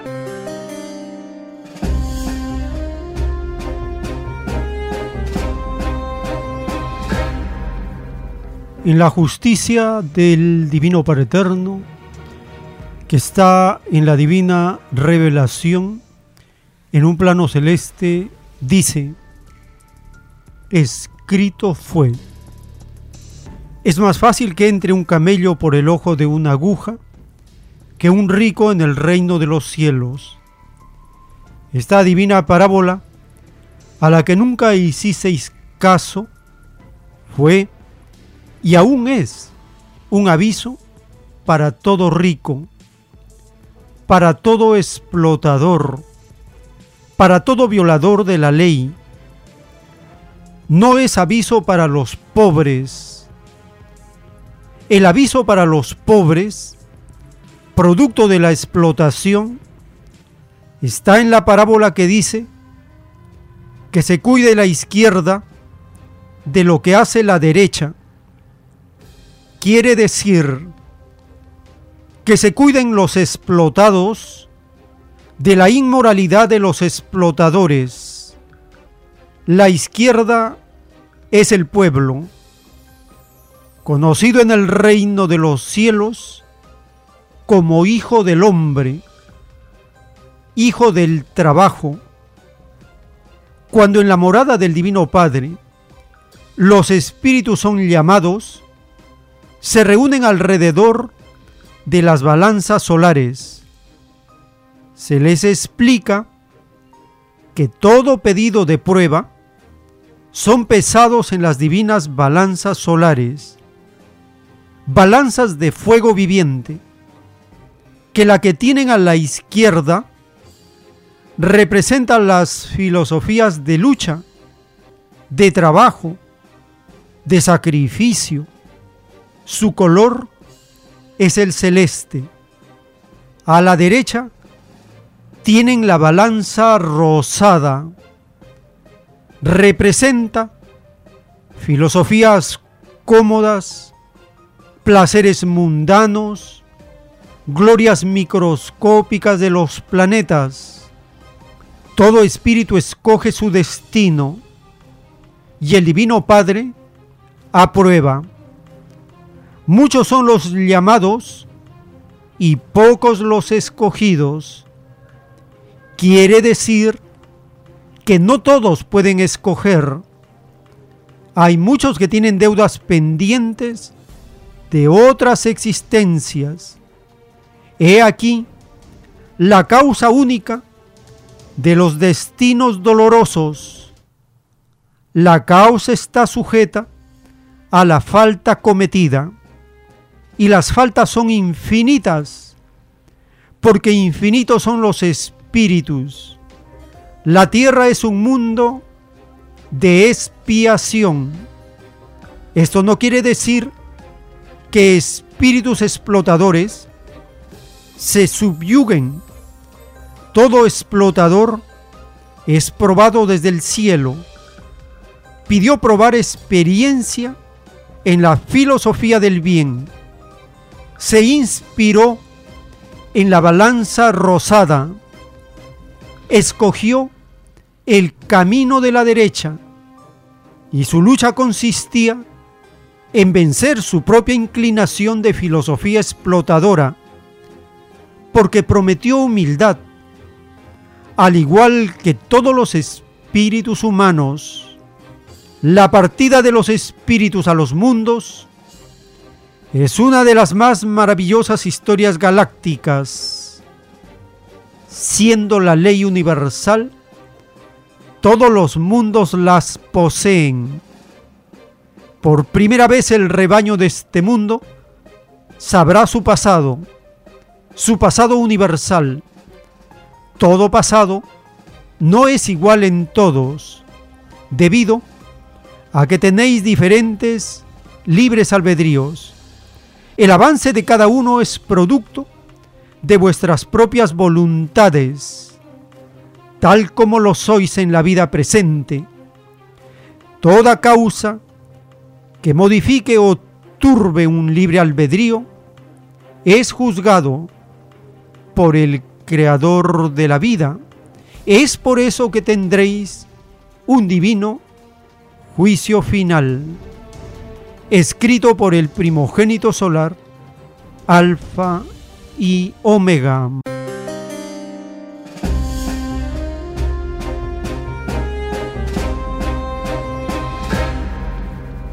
Por primera vez estamos conociendo el porqué de la justicia universal, el porqué de los destinos de cada uno, el porqué nosotros, el pueblo, somos de la izquierda y el porqué los demonios explotadores son de la derecha.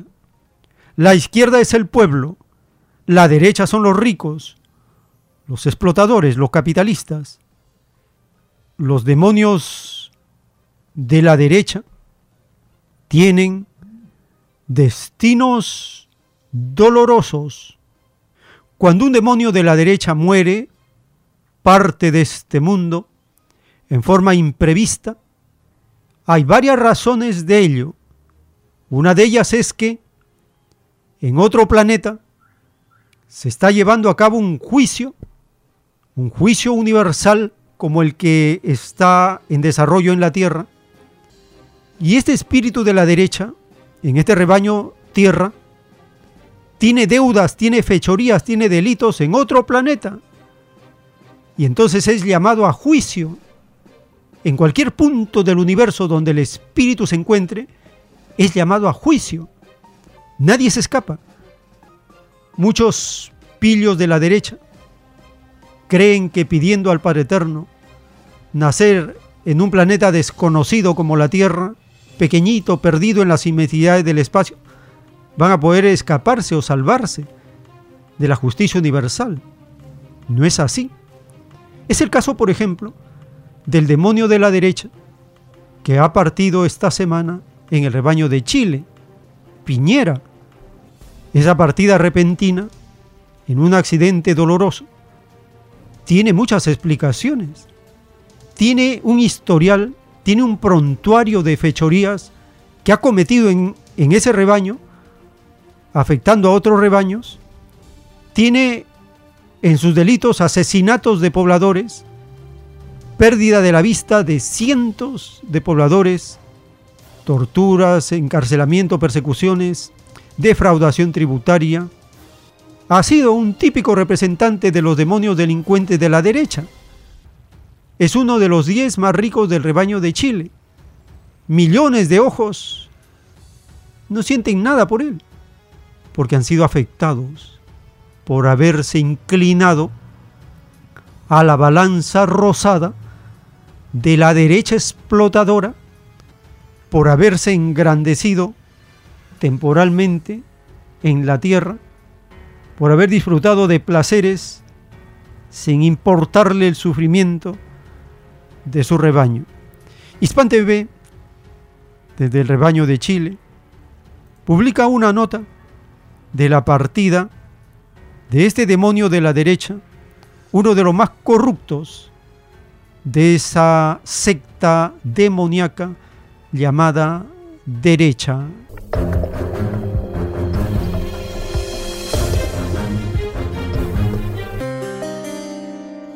Sebastián Piñera fue presidente de la República de Chile en dos ocasiones, entre 2010 y 2014 y entre 2018 y 2022.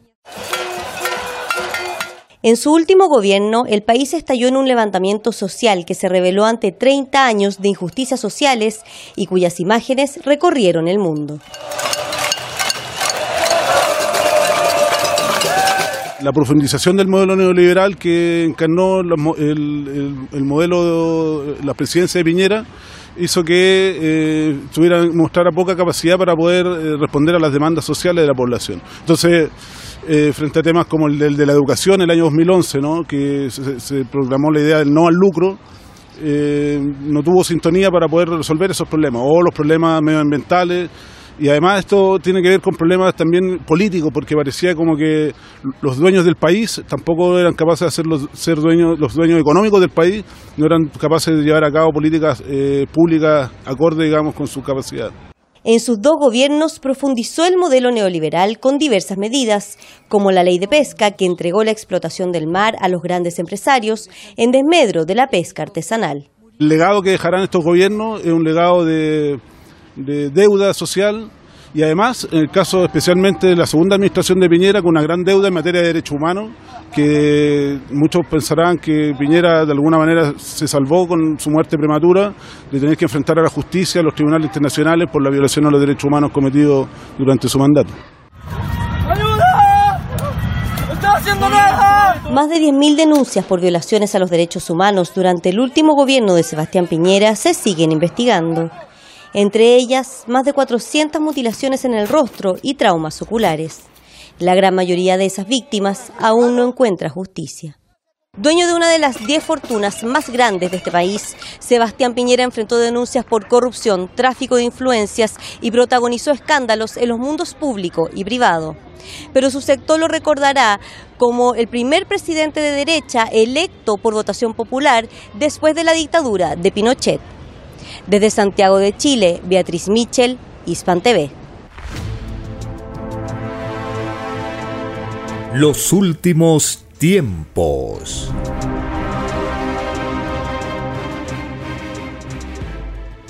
Llegamos a un espacio para vuestra participación. Teléfonos en cabina 471 1898 681 1152 y al celular 934 407 166. Tenemos una comunicación. Aló, su nombre, ¿de dónde se comunica? Aló, hermano, yo soy yo, Alberto, de lo Agustino, hermano. Adelante, hermano, le escuchamos. Hermano, yo sobre Piñera. A este delincuente que va a engrosar las filas del demonio de las, del lado oscuro de la humanidad, fue festejado por los, los hermanos allá que han sido afectados por este demonio. Festejaron esa muerte. Yo lo escuché. Pero francamente tenemos que despreciar a esos demonios, hermano, y tajarlos definitivamente. Hermano, este, yo, hermano, la vez pasada dije, no, de que eh, y que me disculpen mis hermanos, por eso mis hermanos y yo lo que con este hermano yo trato de unir a nuestro pueblo, unificarlos a todos para votar a estos este, que vienen administrando el Estado eh, peruano. Eh, entonces, este, yo le digo, no, que yo llamaba descerebrado, ¿no? ¿Por qué? Porque nos han quitado la, la cultura, pues hermano. Si, por ejemplo, las, las, las hermanas que llevan a sus hijos, a sus niños, los llevan en las espaldas, pero son gente más valorada, hermano, este, son los, los más exitosos. Yo, hermano, soy recorrido, yo tengo ya 72 años y como albañil he recorrido yo todo el país y me he dado cuenta y, y yo he sacado conclusión de que tengo que defenderlos a ellos, porque ellos son los que están defendiendo el país, hermano. Entonces, hermanos, a los demás otros hermanos, si yo los he llamado así, porque se les ha desculturizado. Ya, por ejemplo, eh, por el norte ya no hablan ni, ni el quechua. Y yo veo de que allá más bien viene este, eh, todo, este, degenerándose toda nuestra, nuestra cultura, nuestra palabra. Por ejemplo, a la, a la chancaca, que es la chancaca netamente acá nacional, ya le están llamando panela. Entonces yo conozco, hermano, y es chancaca, pues este, su nombre original es un quechua, hermano. Y hermano, eso, eso quería yo manifestarle. Gracias, hermano. Gracias, hermano, por su participación. Tenemos una nueva comunicación. Aló, su nombre, ¿de dónde se comunica? De Francisco León de San Martín de Porres, hermano Joel. Adelante, hermano, le escuchamos. Eh, este señor Piñeira, que ya debe estar en los lagos de azufre, eh, fue defensor de la constitución de, Pinochet. Estuvo al lado de Pinochet. Entonces, este señor se hizo rico, más rico lo que era, durante la dictadura de Pinochet. Aparte, este señor nunca se arrepintió y pidió perdón al pueblo chileno por los miles de heridos, detenidos, inclusive muertos en el pueblo mapuche. Ahora, el, caso, espe- lo, lo más repugnante y repudiable de este sujeto es que ordenó a las Fuerzas Armadas, a las policiales, a disparar al rostro a los que protestaban, producto de lo cual hay como medio millar de personas que han perdido la vista. Esto es verdaderamente algo re- repudiable, ¿no? Eh, repugnante, ¿no? Terrorista, ¿no? De este sujeto. Yo no sé cómo la derecha, los periódicos, la derecha chilena le rinden homenaje. El pueblo no, porque ese solo hecho ya ya lo pinta de cuerpo entero. De igual manera, eh, sucesos así soporta la humanidad, no sé con qué moral, la, que sucede allá en Gaza, donde hay más de 10.000 niños asesinados, muchos mutilados, heridos y traumados de por vida.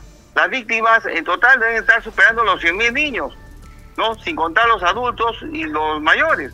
Y la humanidad y la ONU no dicen nada.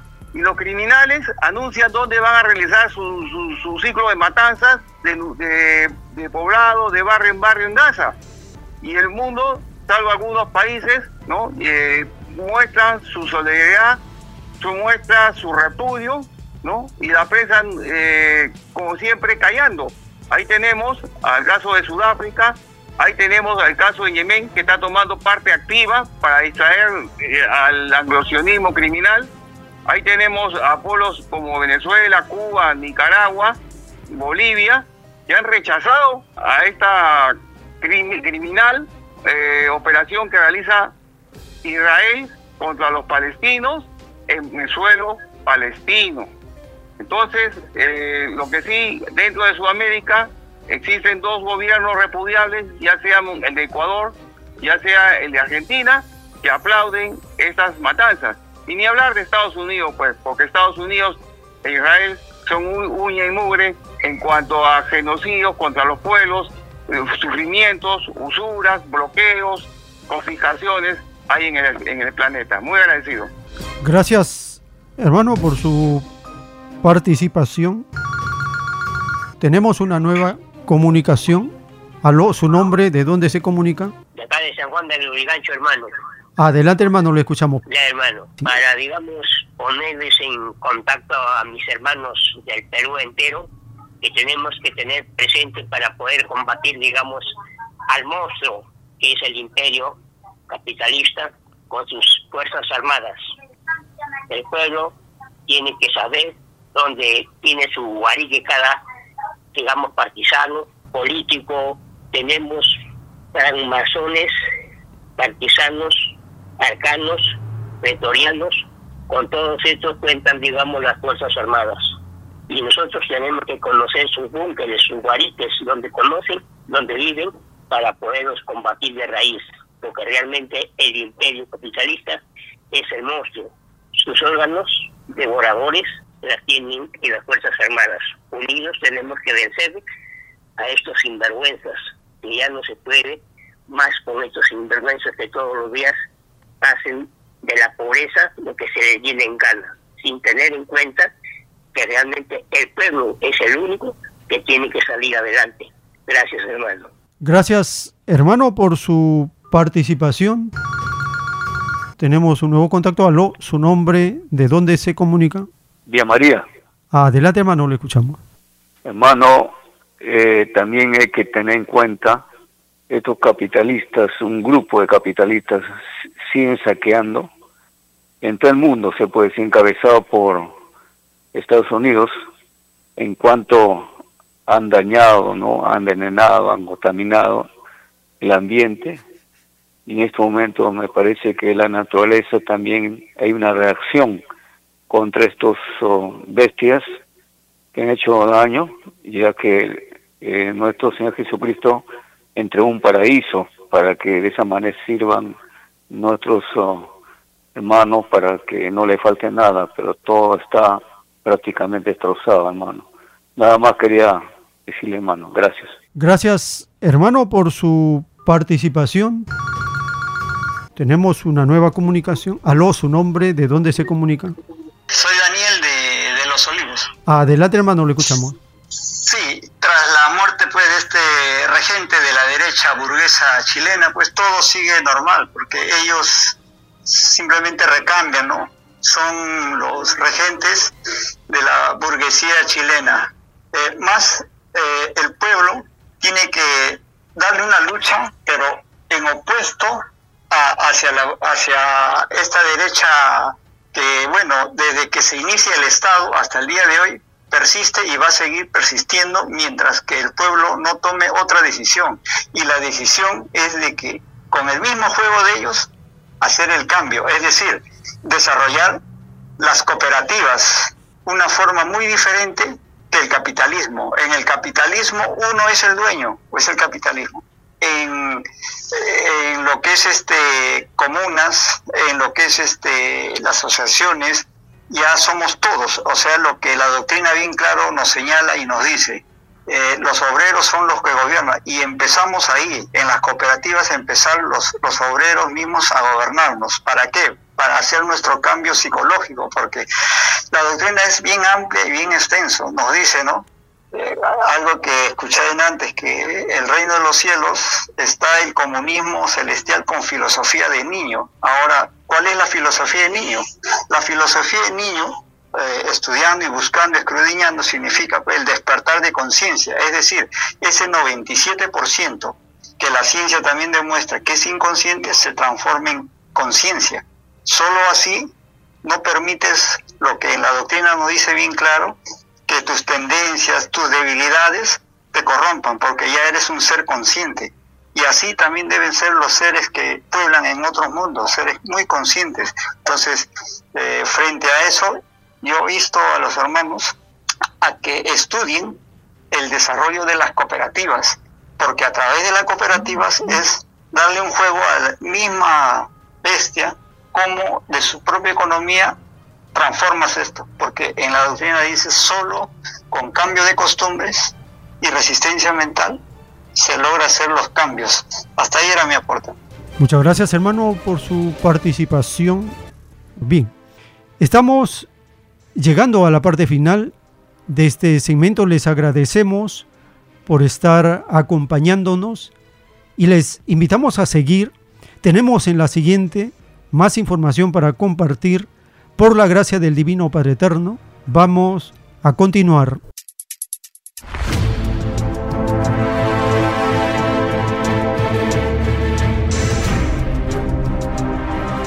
Los últimos tiempos.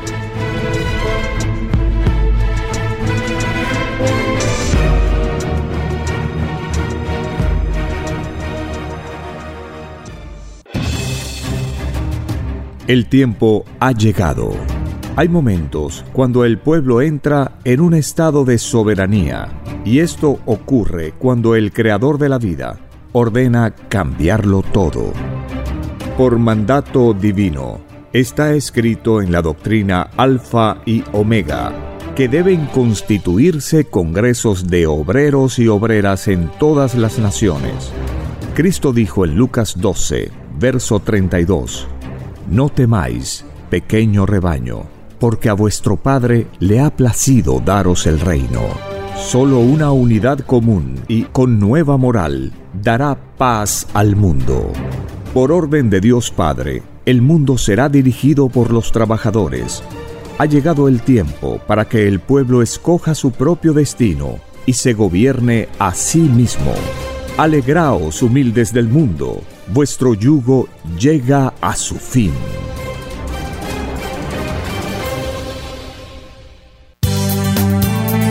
Es Radio Cielo, una nueva era de la radio en el Perú. Programación de avanzada para todos.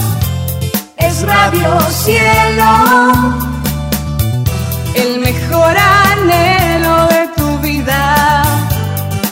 Es Radio Cielo, sembrando amor y conciencia. Es Radio Cielo. Ahora, tu radio favorita, Cielo, llega a todo el mundo. Visítanos e interactúa con todos tus conductores de la variedad de programas que ofrece tu radio Cielo. Radio Cielo en la red. Ingresa a la www.radiocielo.com.pe y desde tu teléfono móvil, interactúa con nosotros. Radio Cielo, a la vanguardia de la tecnología. Te- tecnología. Ci- Cielo.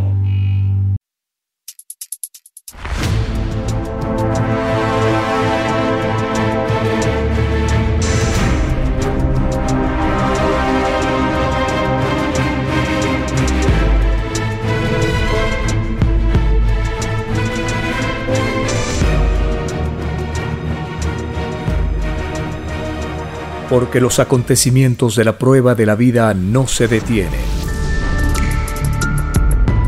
Porque todo tiene un principio, un desarrollo y un fin.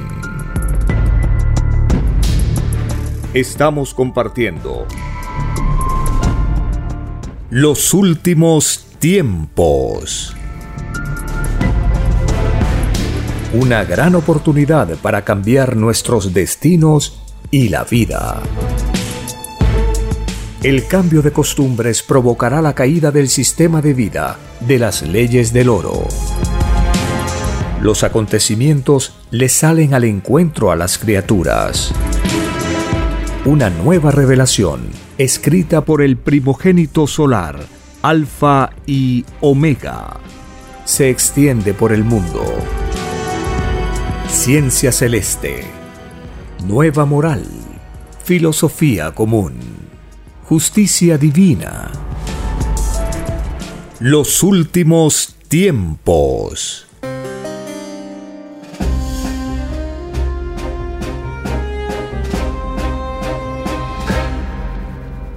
Gracias al Divino Padre Eterno, que en un arranque de alegría dijo, hágase la luz, y la luz fue hecha.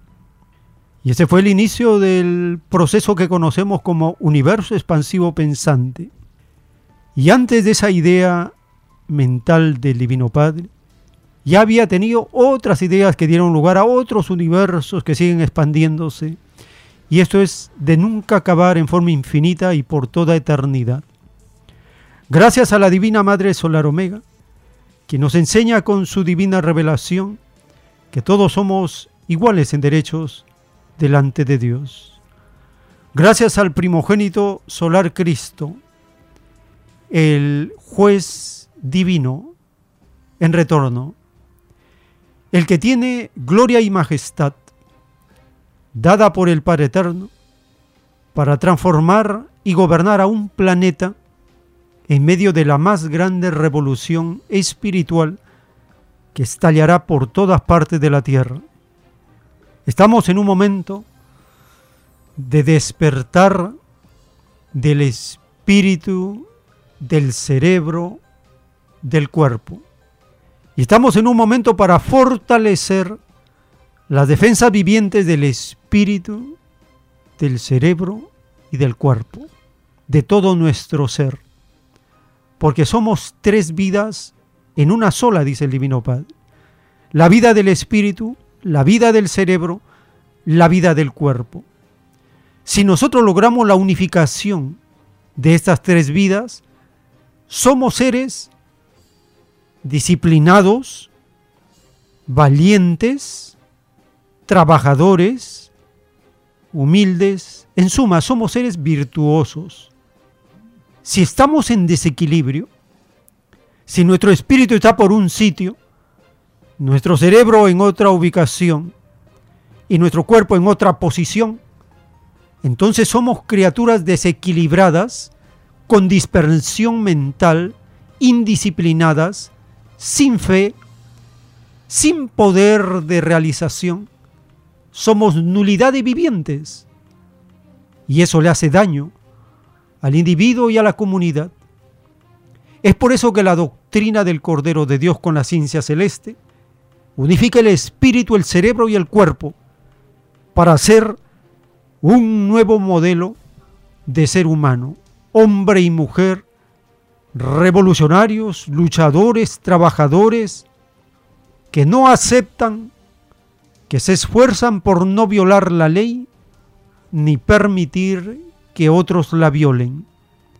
Y de este cambio, de esta determinación profunda que sale de todos, se ve un cambio de costumbres, un cambio de actitud, un cambio de hábitos, un cambio en la forma de vivir. Y eso son las doctrinas vivientes, que transforman a los planetas. La falsa historia cae, todas las religiones desaparecen. La filosofía de la fuerza no tiene sentido, no tiene razón de ser. Y nace una nueva mentalidad, una nueva psicología, una nueva filosofía para entender la vida una nueva organización, un nuevo sistema de vida.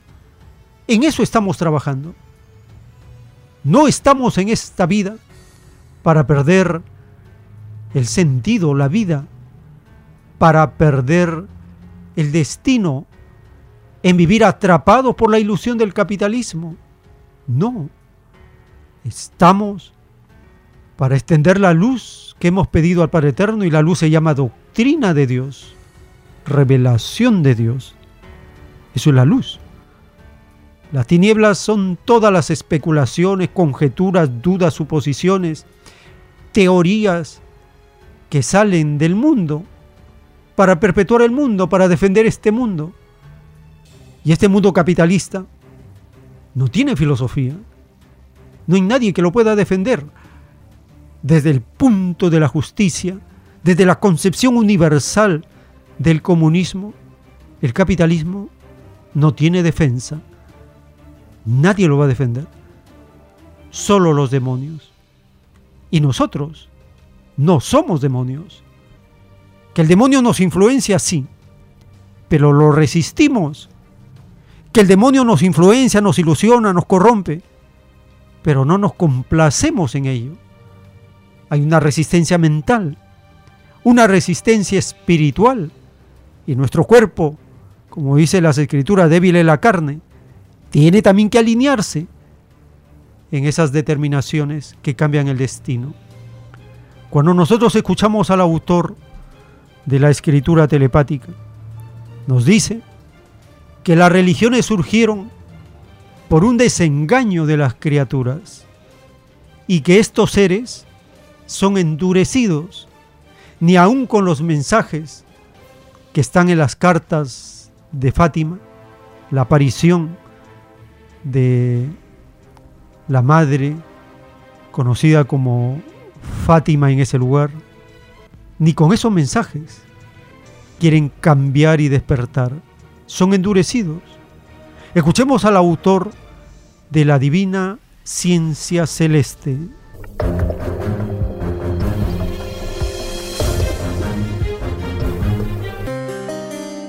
Las religiones surgieron como un desengaño mental de la criatura. Cuando una primera, saquemos a cosas, equivocada. Mira, el Evangelio dice así, mira lo que hace. Desengaño. Pero los, los sacerdotes recomiendan, digamos, ellos son los primeros en decir que lean la Biblia, que se enteren por sí mismos. Ahora, ahora, hermana. ahora, ahora. por siglos la prohibieron. Ellos se pagan ante Dios. Porque eso se llama provocar atraso intelectual en las criaturas de Dios. O sea, este sido el error de ellos. Claro. Si nadie es absoluto en su forma de fe, todo tiene libre albedrío ante Dios. Claro, es lógico, ¿no? Pero es justo de que los actuales paguen por lo que hicieron los anteriores. Ah, qué pregunta. Dice el padre, cuando- si fue escrito que cada uno es juzgado por sus obras, el juicio es por la actuación de cada individuo en la vida. La intención de cada uno. Eso se escucha. Esa. Se debería de juzgar a los antiguos, no a los actuales. Los antiguos tienen juicio de antiguos. Los contemporáneos, juicio de contemporáneos. Cada uno lo que hizo mientras vivía. Acto por acto. Idea por idea. Así que nadie puede echarle la culpa al otro. Eso, digo ustedes. Porque ya están viendo que están viendo el juego perdido, hermana, permíteme la expresión. Ya se están dando cuenta ya. No es que saben el contenido de las cartas de la Virgen de Fátima, pero dice el padre, estos son gestos generosos, hijos, de una ceguera de, del último instante, en los últimos tiempos. Igual son juzgados. Y el Hijo de Dios los trata con una dureza, hermano, terrible. Los mismos términos del pasado que están en el Evangelio, esos términos como generación de víboras, hipócritas, igual. Exactamente igual. Dice el Padre Jehová, son los mismos espíritus del pasado, hijo. Son los mismos fariseos que pidieron nueva existencia para conocer nuevo avance en su evolución. Los últimos tiempos.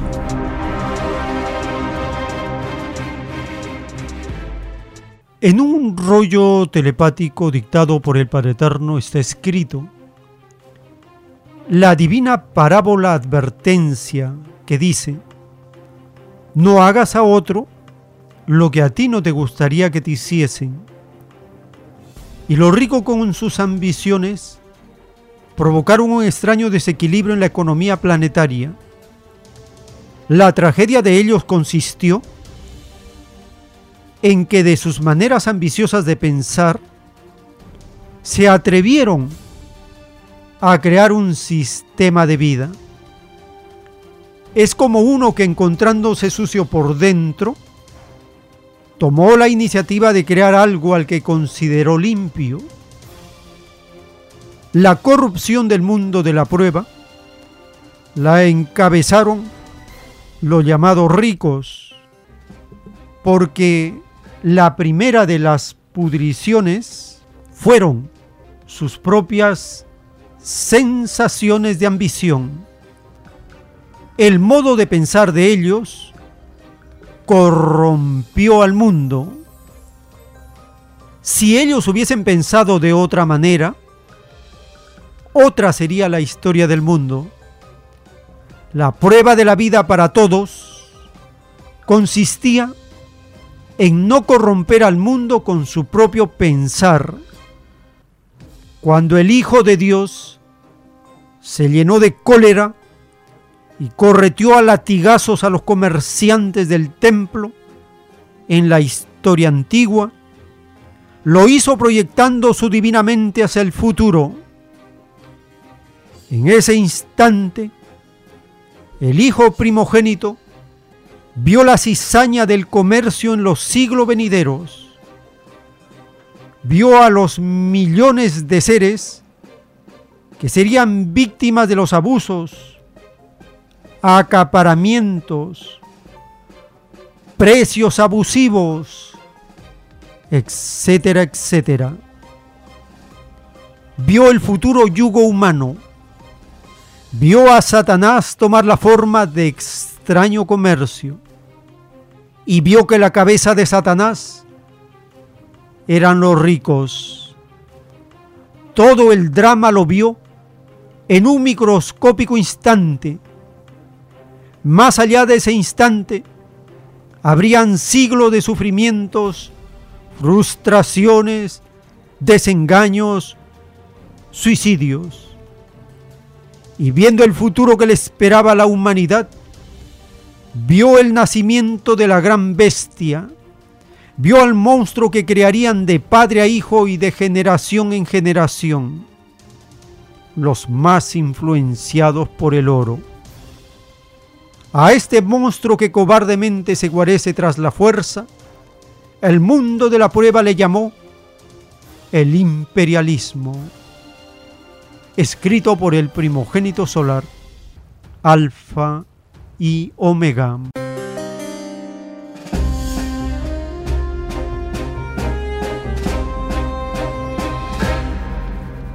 En el capítulo 21 del libro de Mateo se relata la entrada triunfal de Cristo el primer revolucionario en Jerusalén.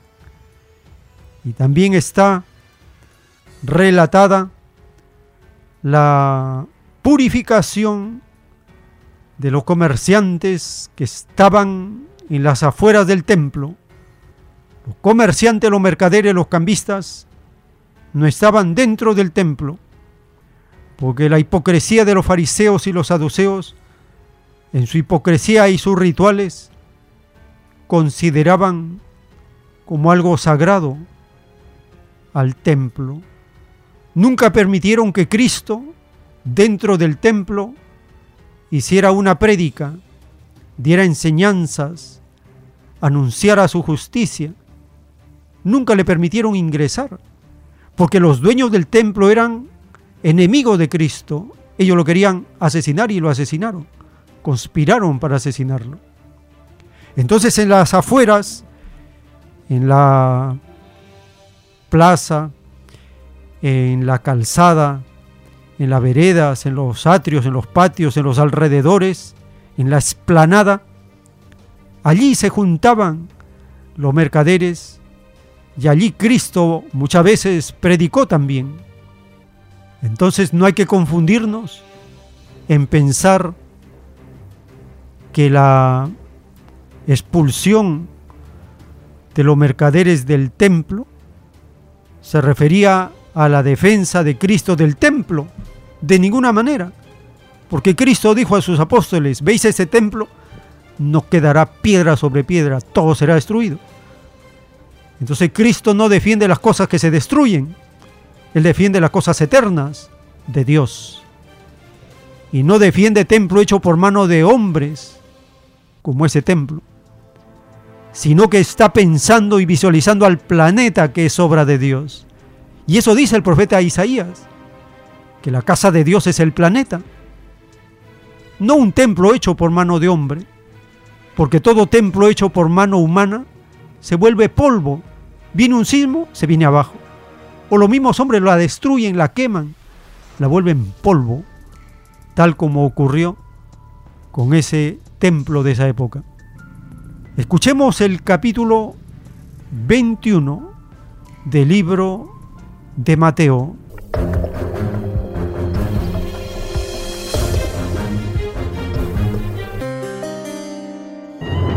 Cuando se aproximaron a Jerusalén, al llegar a Betfagé, junto al monte de los olivos, Jesús envió a dos discípulos diciéndoles, Id a la aldea frente a vosotros, y enseguida encontraréis una asna atada, y un pollino con ella.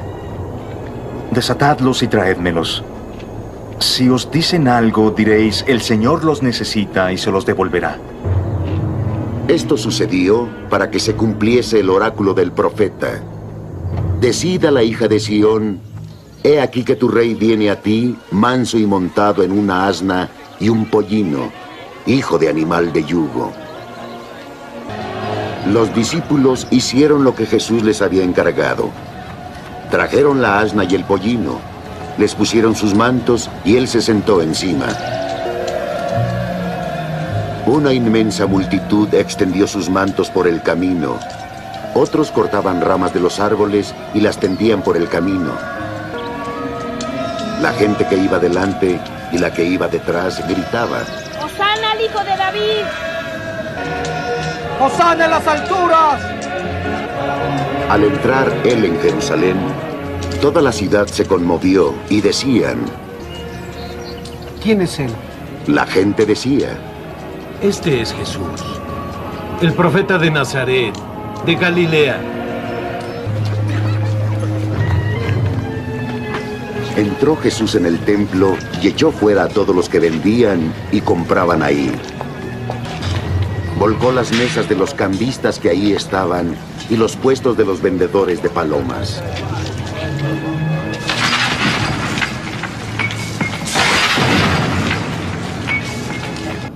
Está escrito. Él les dijo, Mi casa será llamada casa de oración. Y la habéis hecho casa de bandidos. Unos ciegos y cojos se le acercaron en el templo y los curó. Mas al ver los sumos sacerdotes y los escribas los milagros que había hecho, y a los niños que gritaban en el templo, se indignaron. ¿Oyes lo que esos niños están diciendo? Le dijeron, Sí, les dice Jesús, ¿no habéis oído de la boca de niños y lactantes? ¿Te preparaste alabanza? y dejándolos salió de la ciudad a Betania, donde pasó la noche. Al amanecer, cuando volvía a la ciudad, sintió hambre, y viendo una higuera junto al camino, se acercó a ella, pero no encontró en ella más que hojas. Entonces le dice, Jamás salga fruto de ti. Al momento se secó la higuera. Los discípulos, al ver esto, se maravillaron. ¿Cómo al momento se secó la higuera? Preguntaron. Jesús les respondió, Yo os aseguro, si tenéis fe y no vaciláis, no solo haréis lo que se le hizo a la higuera, sino que si decís a este monte, quítate y arrójate al mar, así se hará. Si tenéis fe, recibiréis todo cuanto pidáis en la oración. Llegado Jesús al templo mientras enseñaba, los sumos sacerdotes y ancianos del pueblo se le acercaron. ¿Con qué autoridad estás diciendo esto? Preguntaron. ¿Y quién te dio tal autoridad? Jesús respondió. También yo os haré una pregunta. Si me contestáis, yo os diré con qué autoridad hago esto. El bautismo de Juan, ¿de dónde era? ¿Del cielo o de los hombres? Ellos discurrían entre sí y dijeron, Si decimos del cielo, nos dirá ¿y por qué no le creísteis? Y si decimos de los hombres, le tememos al pueblo, pues todos tienen a Juan por profeta. Respondieron así a Jesús. No lo sabemos. Y él replicó, Tampoco os digo con qué autoridad hago yo esto. ¿Qué os parece? Un hombre tenía dos hijos. Fue al primero y le dijo, Hijo, ve a trabajar hoy en la viña. No quiero, respondió. Después se arrepintió y fue. Fue con el segundo hijo y le dijo lo mismo. Respondió, Voy, señor. Pero no fue. ¿Cuál hizo la voluntad del Padre? El primero. Le dicen, díceles Jesús. En verdad os digo que los publicanos y las rameras entrarán al reino de Dios antes que vosotros. Juan vino a vosotros por el camino de la justicia y no le creísteis, pero los publicanos y las rameras sí. Ni viéndolo os arrepentisteis para creerle. Escuchad otra parábola. Era un propietario que plantó su viña la rodeó con cerca y cavó en ella un lugar y edificó una torre. Arrendó la viña a unos labradores y luego se ausentó. Cuando llegó el tiempo de fruto, envió a siervos a los labradores a recibir sus frutos. Los labradores lo agarraron. Golpearon a uno, mataron a otro, apedrearon a otro. Envió a otros sirvientes, en mayor número. Los trataron de la misma manera. Finalmente les envió a su hijo. Respetarán a mi hijo, se dijo. Pero al ver al hijo, se dijeron entre sí, es el heredero. Matémoslo y quedémonos con su herencia. Lo agarraron, lo sacaron de la viña y lo mataron. Cuando el dueño de la viña venga, ¿qué hará con los labradores? Les dará muerte miserable a esos miserables. Respondieron. Y arrendará la viña a otros labradores, que le den su parte del fruto a su tiempo. Y Jesús les dice, ¿no habéis leído las escrituras? La piedra que los constructores desecharon es ahora piedra angular. El Señor hizo esto y es maravilloso a nuestros ojos. Por eso os digo que el reino de Dios se os quitará para dárselo a un pueblo que rinda sus frutos. Quien cayere sobre esta piedra se convertirá en pedazos, y sobre quien cayere lo hará polvo. Los sumos sacerdotes y los fariseos, al oír sus parábolas, comprendieron que estaba refiriéndose a ellos, y trataban de detenerle, pero tuvieron miedo a la gente porque la multitud le tenía por profeta. Los últimos tiempos.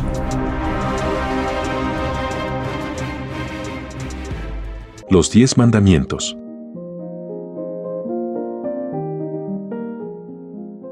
Primer mandamiento. Amarás a tu Dios y Creador por sobre todas las cosas y a tus semejantes como a ti mismo.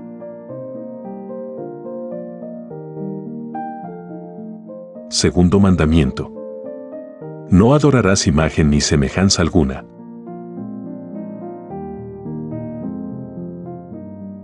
Tercer mandamiento.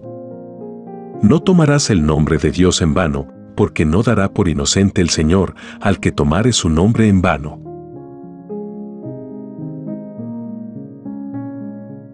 Cuarto mandamiento. Acuérdate del día de reposo y oración. Seis días trabajarás y el séptimo descansarás, porque en seis días hizo Dios los cielos y la tierra, el mar y todas las cosas que en ellos hay, y reposó en el séptimo día, por tanto, Dios bendijo el día de reposo y lo santificó.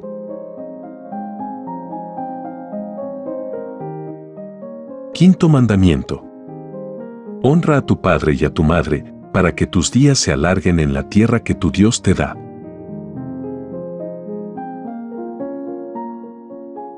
Sexto mandamiento. No matarás.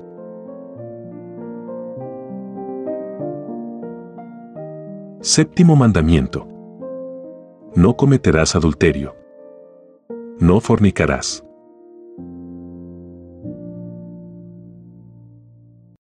Octavo mandamiento. No robarás.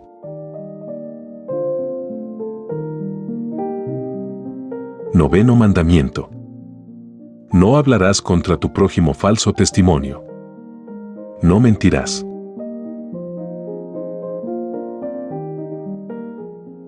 Décimo mandamiento. No codiciarás los bienes ajenos.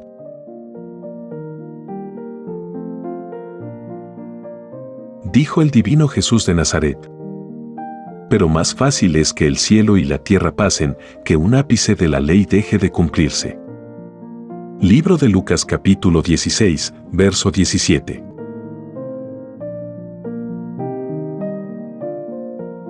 Los diez mandamientos fueron escritos por el dedo de Dios, lo leemos en el libro del Éxodo capítulo 31, verso 18.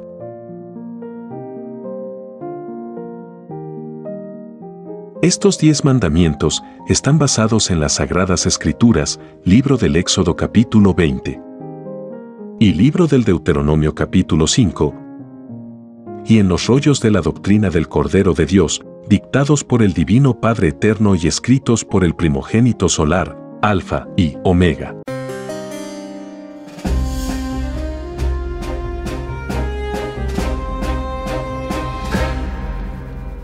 En los rollos telepáticos del Cordero de Dios, el Divino Padre Eterno dicta el origen de las cosas y dentro de estas leyes está el tiempo.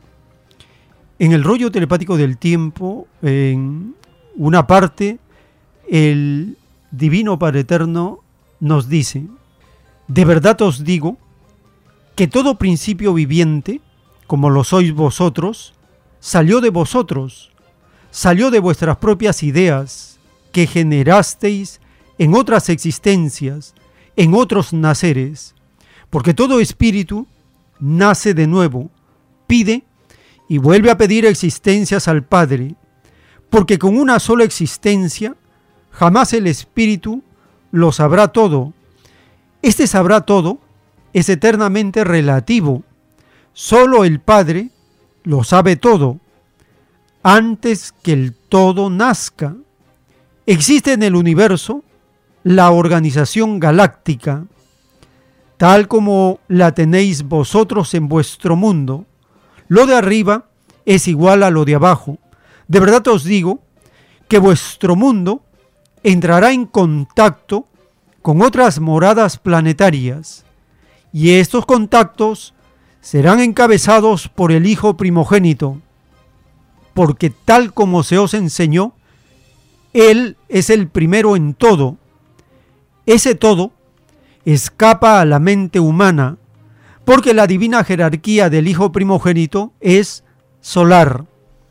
Es de la Trinidad Hijo en Trinidad Padre. Posee el conocimiento que no tiene principio ni fin, porque lo del Padre es del Hijo. He aquí un nuevo y desconocido concepto de la Trinidad, un concepto que vosotros mismos pedisteis en el reino de los cielos, escrito por el primogénito solar, Alfa y Omega.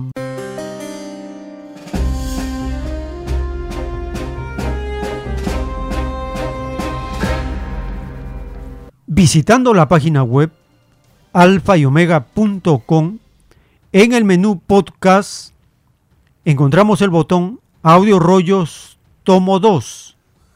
Con el número 163 está el título Divino Tiempo Celeste, el futuro calendario del mundo. Escuchemos la primera parte de este divino rollo telepático.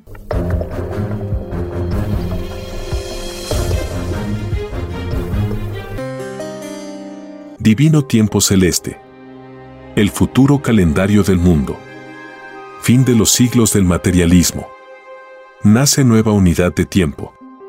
Año de 318 días. Sí, hijito. El calendario del futuro será un calendario galáctico. El actual calendario llega a su fin. Porque las criaturas que lo usaron llegan al fin de sus vidas de pruebas. Cuando se pide una vida de pruebas en el reino de los cielos, es una vida que tiene fin. Tiene su tiempo y su época. En vuestra evolución usasteis el calendario para calcular el tiempo. El tiempo de vuestras actividades en la prueba de la vida. Este tiempo se acerca a su fin. Porque se acerca el momento más culminante para este mundo, la aparición del Hijo primogénito. El que cambiará todas las cosas que fueron mal hechas. Todo quedará de acuerdo a las escrituras del Padre, tal como fue mandado hace ya muchos siglos. La prueba del mundo consistía en no salirse de las escrituras, ni en una microscópica parte. De verdad os digo que establecer las cosas, eso significa. De verdad os digo que si este mundo cae, es porque no se hicieron las cosas como fue mandado de vosotros sale el dolor y la felicidad. Si vuestros hermanos sufren, es porque la maldad humana así lo quiso. La maldad no es del Padre. Es de los hombres. Al olvidar los mandatos del Padre, provocaron un desequilibrio en la materia y en el espíritu. De verdad os digo que mi Hijo primogénito al restituir todas las cosas, restituirá la verdadera posición del eje polar de la Tierra. Este eje estaba en equilibrio con las moléculas del planeta al principio del mundo. Era entonces un paraíso. Cuando cayó en desobediencia la primera pareja humana, el eje de la Tierra sufrió una microscópica desviación, juntos con todos los elementos de la Tierra. A través de los siglos, y sin que la humanidad se diese cuenta, esta desviación del eje polar de la Tierra ha llegado a los 42 grados. Esta desviación corresponde al mundo de la prueba, o mundo materialista. Con la presencia del primogénito en el mundo, se inicia la era omega o era espiritual. El eje polar de la Tierra vuelve a su posición original y vuelve a ser paraíso. Porque ese era su destino en medio de infinitos mundos. Viene a continuación un dibujo celeste que puede verse en la portada de este podcast.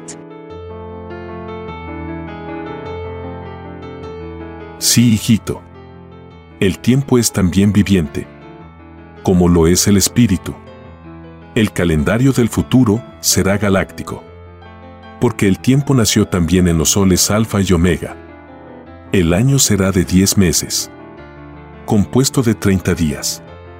Este calendario tendrá semanas de 6 días cada semana. Los nombres de los días se mantendrán. Se trabajará cinco días y el sexto día es de reposo y oración. El tiempo de este calendario será llamado tiempo del milenio, porque durará mil años de los conocidos. El tiempo se irá expandiendo, como lo ha hecho hasta ahora. Es por esta causa que no existe calendario eterno. De verdad os digo que todo calendario que fue confeccionado y al hacerlo no se ensalzó al Padre, sus creadores no entran al reino de los cielos. Porque el tiempo viviente hace valer el divino mandato, adorarás a tu Señor y Creador por sobre todas las cosas. Por sobre toda confección de calendario. Es lo que debieron haber tomado en cuenta los creadores de calendarios. Ninguno lo hizo ninguno ha entrado al reino de los cielos. Crearon calendarios, engrandeciendo al sistema de vida que no enseñaban las escrituras del Padre. Fueron creados con intención de regular la explotación que caracteriza al sistema de vida creado por los hombres. Amoldaron el tiempo a sus intereses. Ninguno que pensó así entrará al reino de los cielos. Es más fácil que entre al reino uno que no conoció el calendario a uno que lo conoció. El primero no vivió en alianza con él. El segundo lo vivió. De verdad os digo que el tiempo posee filosofía, tal como lo posee el espíritu. Porque nadie es desheredado. Todos son iguales en derechos, ante Dios. Aunque no tengan leyes y formas parecidas. El tiempo acompaña a los mundos en todos sus sucesos. Tal como lo hacen los elementos, el tiempo hizo divinas alianzas con cada espíritu, con cada criatura de la creación y con la materia misma. Cada hecho espiritual y cada proceso físico pidió en el reino alianza con el tiempo. En todo juicio final participa el tiempo. Todo tiempo tiene jerarquía, como la misma idea humana que contiene cualidad y calidad. Filosofía y jerarquía. Todo tiempo posee su Trinidad, como la posee el microbio. Nadie es desheredado. El tiempo nace con infancia, porque nadie nace con filosofía alguna en la creación. Todos nacen en los soles, en inocencia e ignorancia. Las filosofías se aprenden en las existencias planetarias. Cuando el espíritu pide nacer de nuevo, de verdad os digo que el tiempo pide premio y pide castigo al Eterno, según el comportamiento que tuvieron las criaturas que hicieron alianzas con Él. Y de verdad os digo que todos los elementos que os conocieron en este mundo cumplen igual ley. Se os enseñó que todos sois iguales delante del Padre. Escrito por el primogénito solar, Alfa y Omega.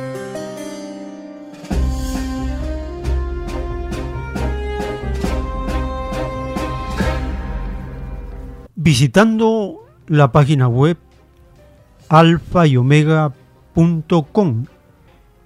En el inicio de este sitio está la portada de una película escritura telepática del Cordero de Dios. Con un clic en la portada, vea la película El Cordero de Dios. Es la representación en segunda y tercera dimensión, en movimiento, del divino rollo telepático dictado por el Padre Eterno. Con un clic en la portada, le lleva al canal de YouTube para que vea esta película. Allí se observan las naves plateadas, los padres solares, los soles, los mandamientos, los planetas, las balanzas. Se observan escena por escena de la cantidad de revelaciones que nos da el Divino Padre Eterno para conocer su infinito conocimiento y su justicia. Dentro de la página web está el menú podcast. Con un clic aparece el botón audio rollos tomo 2 y con el número 25 está la continuación del libro Construcción de los platillos voladores. Compartimos la primera parte de este divino rollo telepático.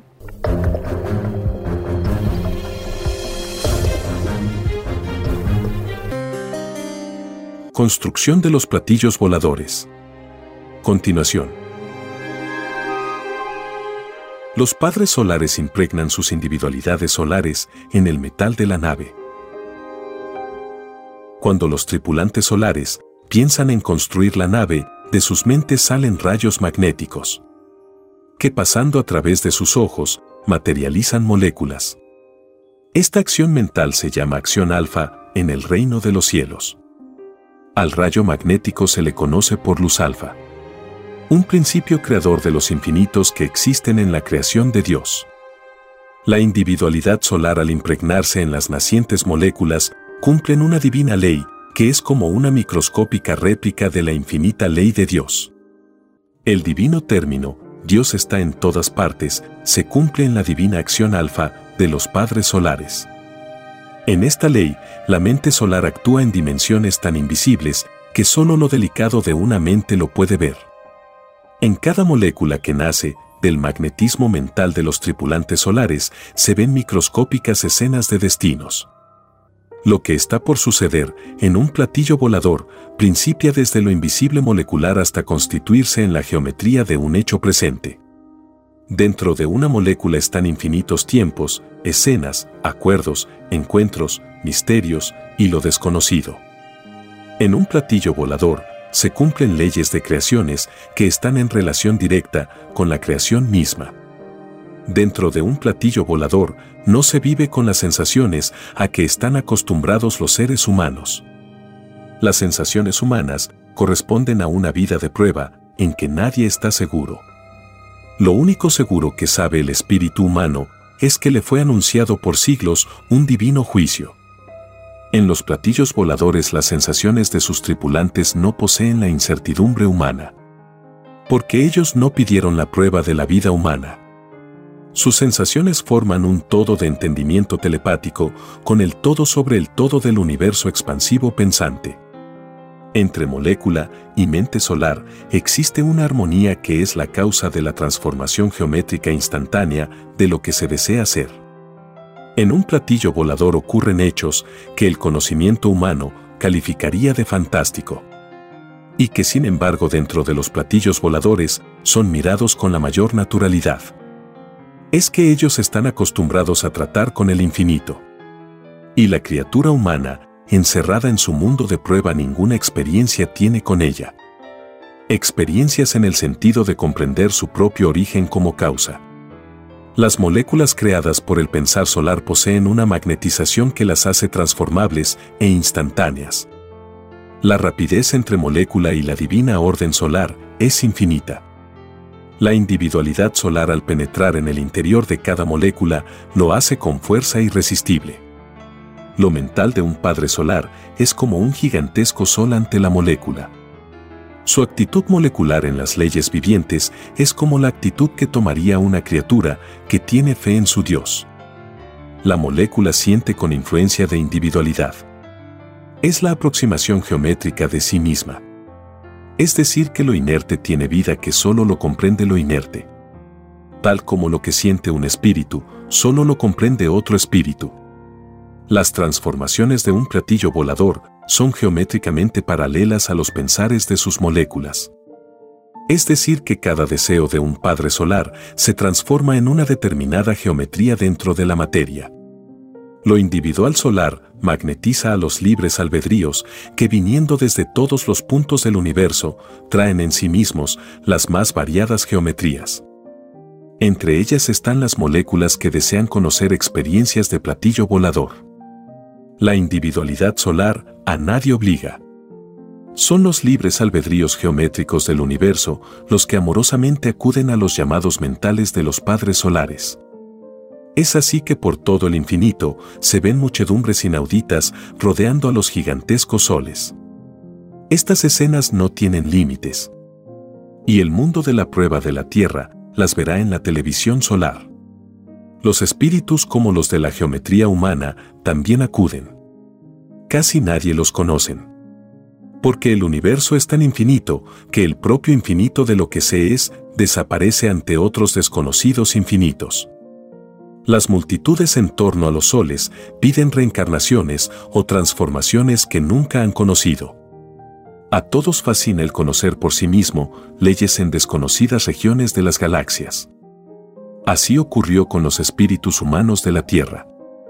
Ansiaban conocer un lejano y desconocido planeta de prueba añoraban conocer en sí mismos una desconocida individualidad, de la que solo sabían sus características pedidas. El pedir la reencarnación hace que todo espíritu reciba desconocidas sensaciones. La sensación nace comprimida en el instante del nacimiento y se va expandiendo a medida que se desarrolla la criatura. En los platillos voladores ocurre algo semejante. La alianza de infinitas moléculas que piden tener una geometría de nave se va desarrollando a medida que lo desee, la individualidad solar. La atracción de moléculas se hace al impulso del magnetismo de los soles. La individualidad irradia una energía que hace que todos los elementos a su alcance se transformen en geometrías moleculares. El destino microscópico de cada molécula es la línea de la materialización. Es decir, que lo que no se era, se llega a ser a través de un túnel o dimensión que no tiene límites. Porque las individualidades solares están unidas por los cordones solares. La impregnación de las individualidades solares en el metal de la nave misma es una de las maravillas de la creación. El futuro de todas las cosas se logra a través de magnetizaciones. Los platillos voladores son esencias mentales que en lo físico principian a comprimir el calor de sus individualidades hasta materializarlas. Lo calórico emprende un recorrido en que el deseo mental se geometriza. El libre albedrío magnetizante de los padres solares actúa sobre el libre albedrío de las moléculas. El metal de los platillos voladores se vuelve radiación expansiva con geometría suspensiva. Es decir, que en todo instante, el metal de un platillo volador está expuesto a cambiar de geometría. Escrito por el primogénito solar, Alfa y Omega.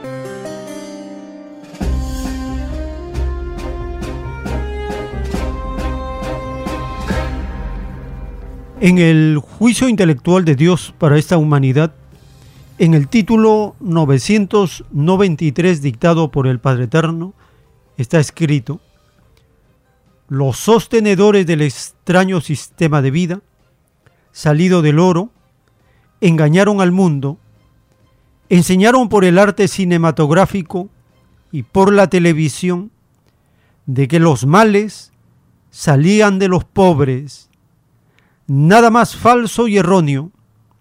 La maldad comenzó en este mundo de prueba desde el mismo instante en que los ojos fueron impresionados por la ambición material. La maldad comenzó en la era faraónica, y se fue heredando de generación en generación.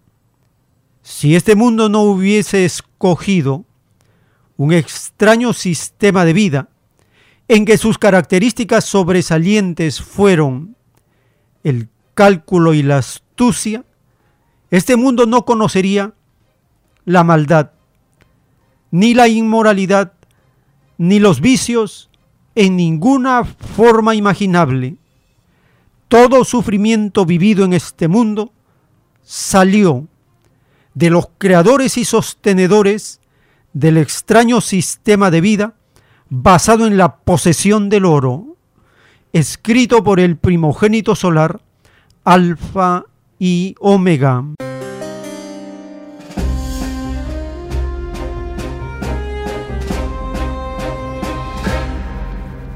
Tarde o temprano, dice el Divino Padre Eterno, el mundo despertará y se dará cuenta que fuimos engañados. La cabeza del capitalismo Estados Unidos y sus vasallos, los europeones, las naciones de Europa, el occidente capitalista, serán señalados como los seguidores de la mentira. Tarde o temprano, la verdad, la luz, sale y brilla e ilumina y corrige todo. Progresivamente se van destapando las fechorías de los capitalistas. En una entrevista reciente, el periodista de Estados Unidos, Tucker Carlson, entrevistó al mandatario de Rusia, Vladimir Putin. Esta entrevista ha provocado un revuelo en el mundo. Escuchemos la nota publicada por Prensa Latina.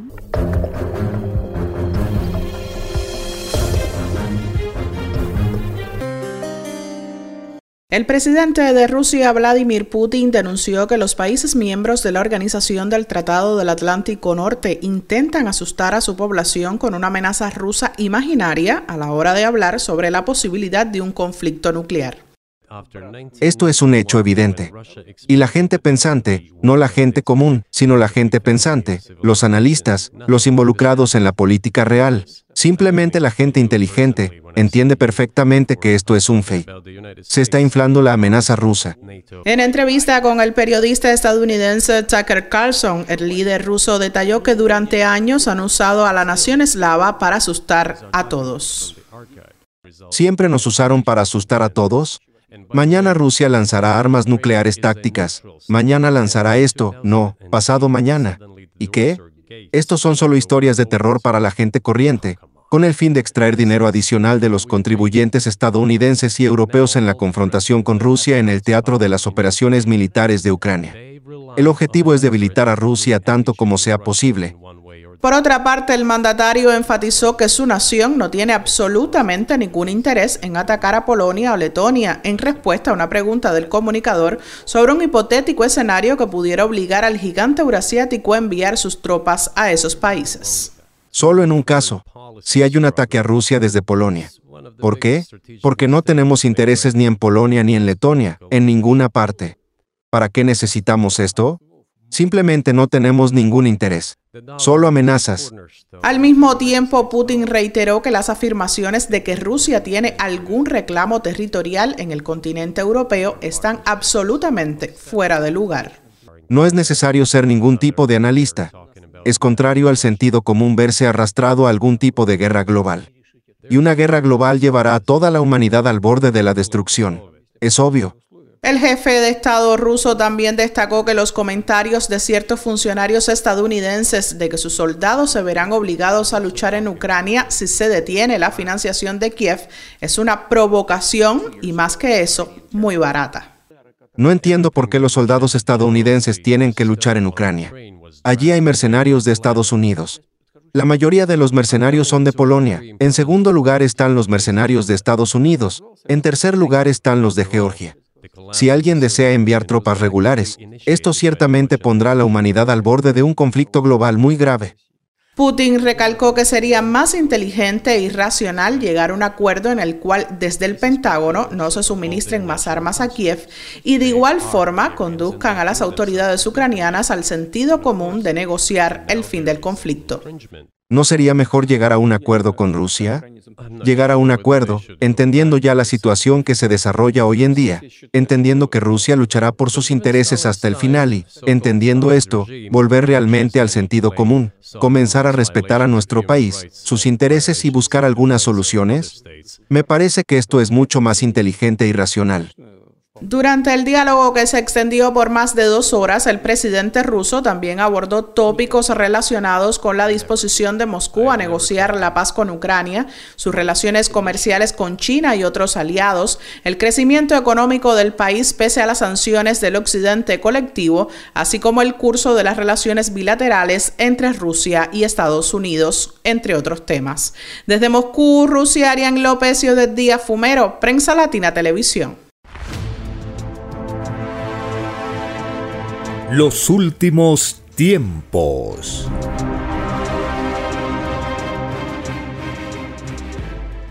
Visite la página web alfayomega.com y con un clic en la primera portada vea la película Divino Cordero de Dios en el canal de YouTube. Así estamos llegando a la parte final de esta jornada informativa les agradecemos por habernos acompañado, por compartir por las redes y estar siempre atentos con la doctrina del Cordero de Dios y los programas derivados de ella para beneficio de todos. Si el Divino Padre Eterno lo permite, hasta una nueva jornada informativa.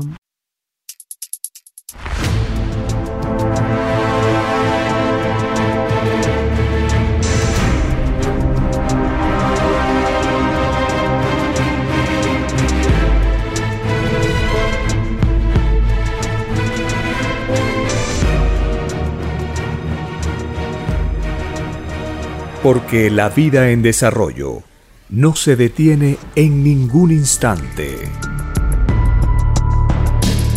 Porque el poder filosófico de las masas encuentra el hilo de la ley común de la naturaleza. La igualdad triunfa en la prueba de la vida. Por el principio de un nuevo amanecer en la historia humana, hemos presentado Los últimos tiempos. Para ver el reino de Dios, para vivir el nuevo estado de cosas del nuevo mundo. Visite www.alfayomega.com y descargue gratis todos los libros en PDF.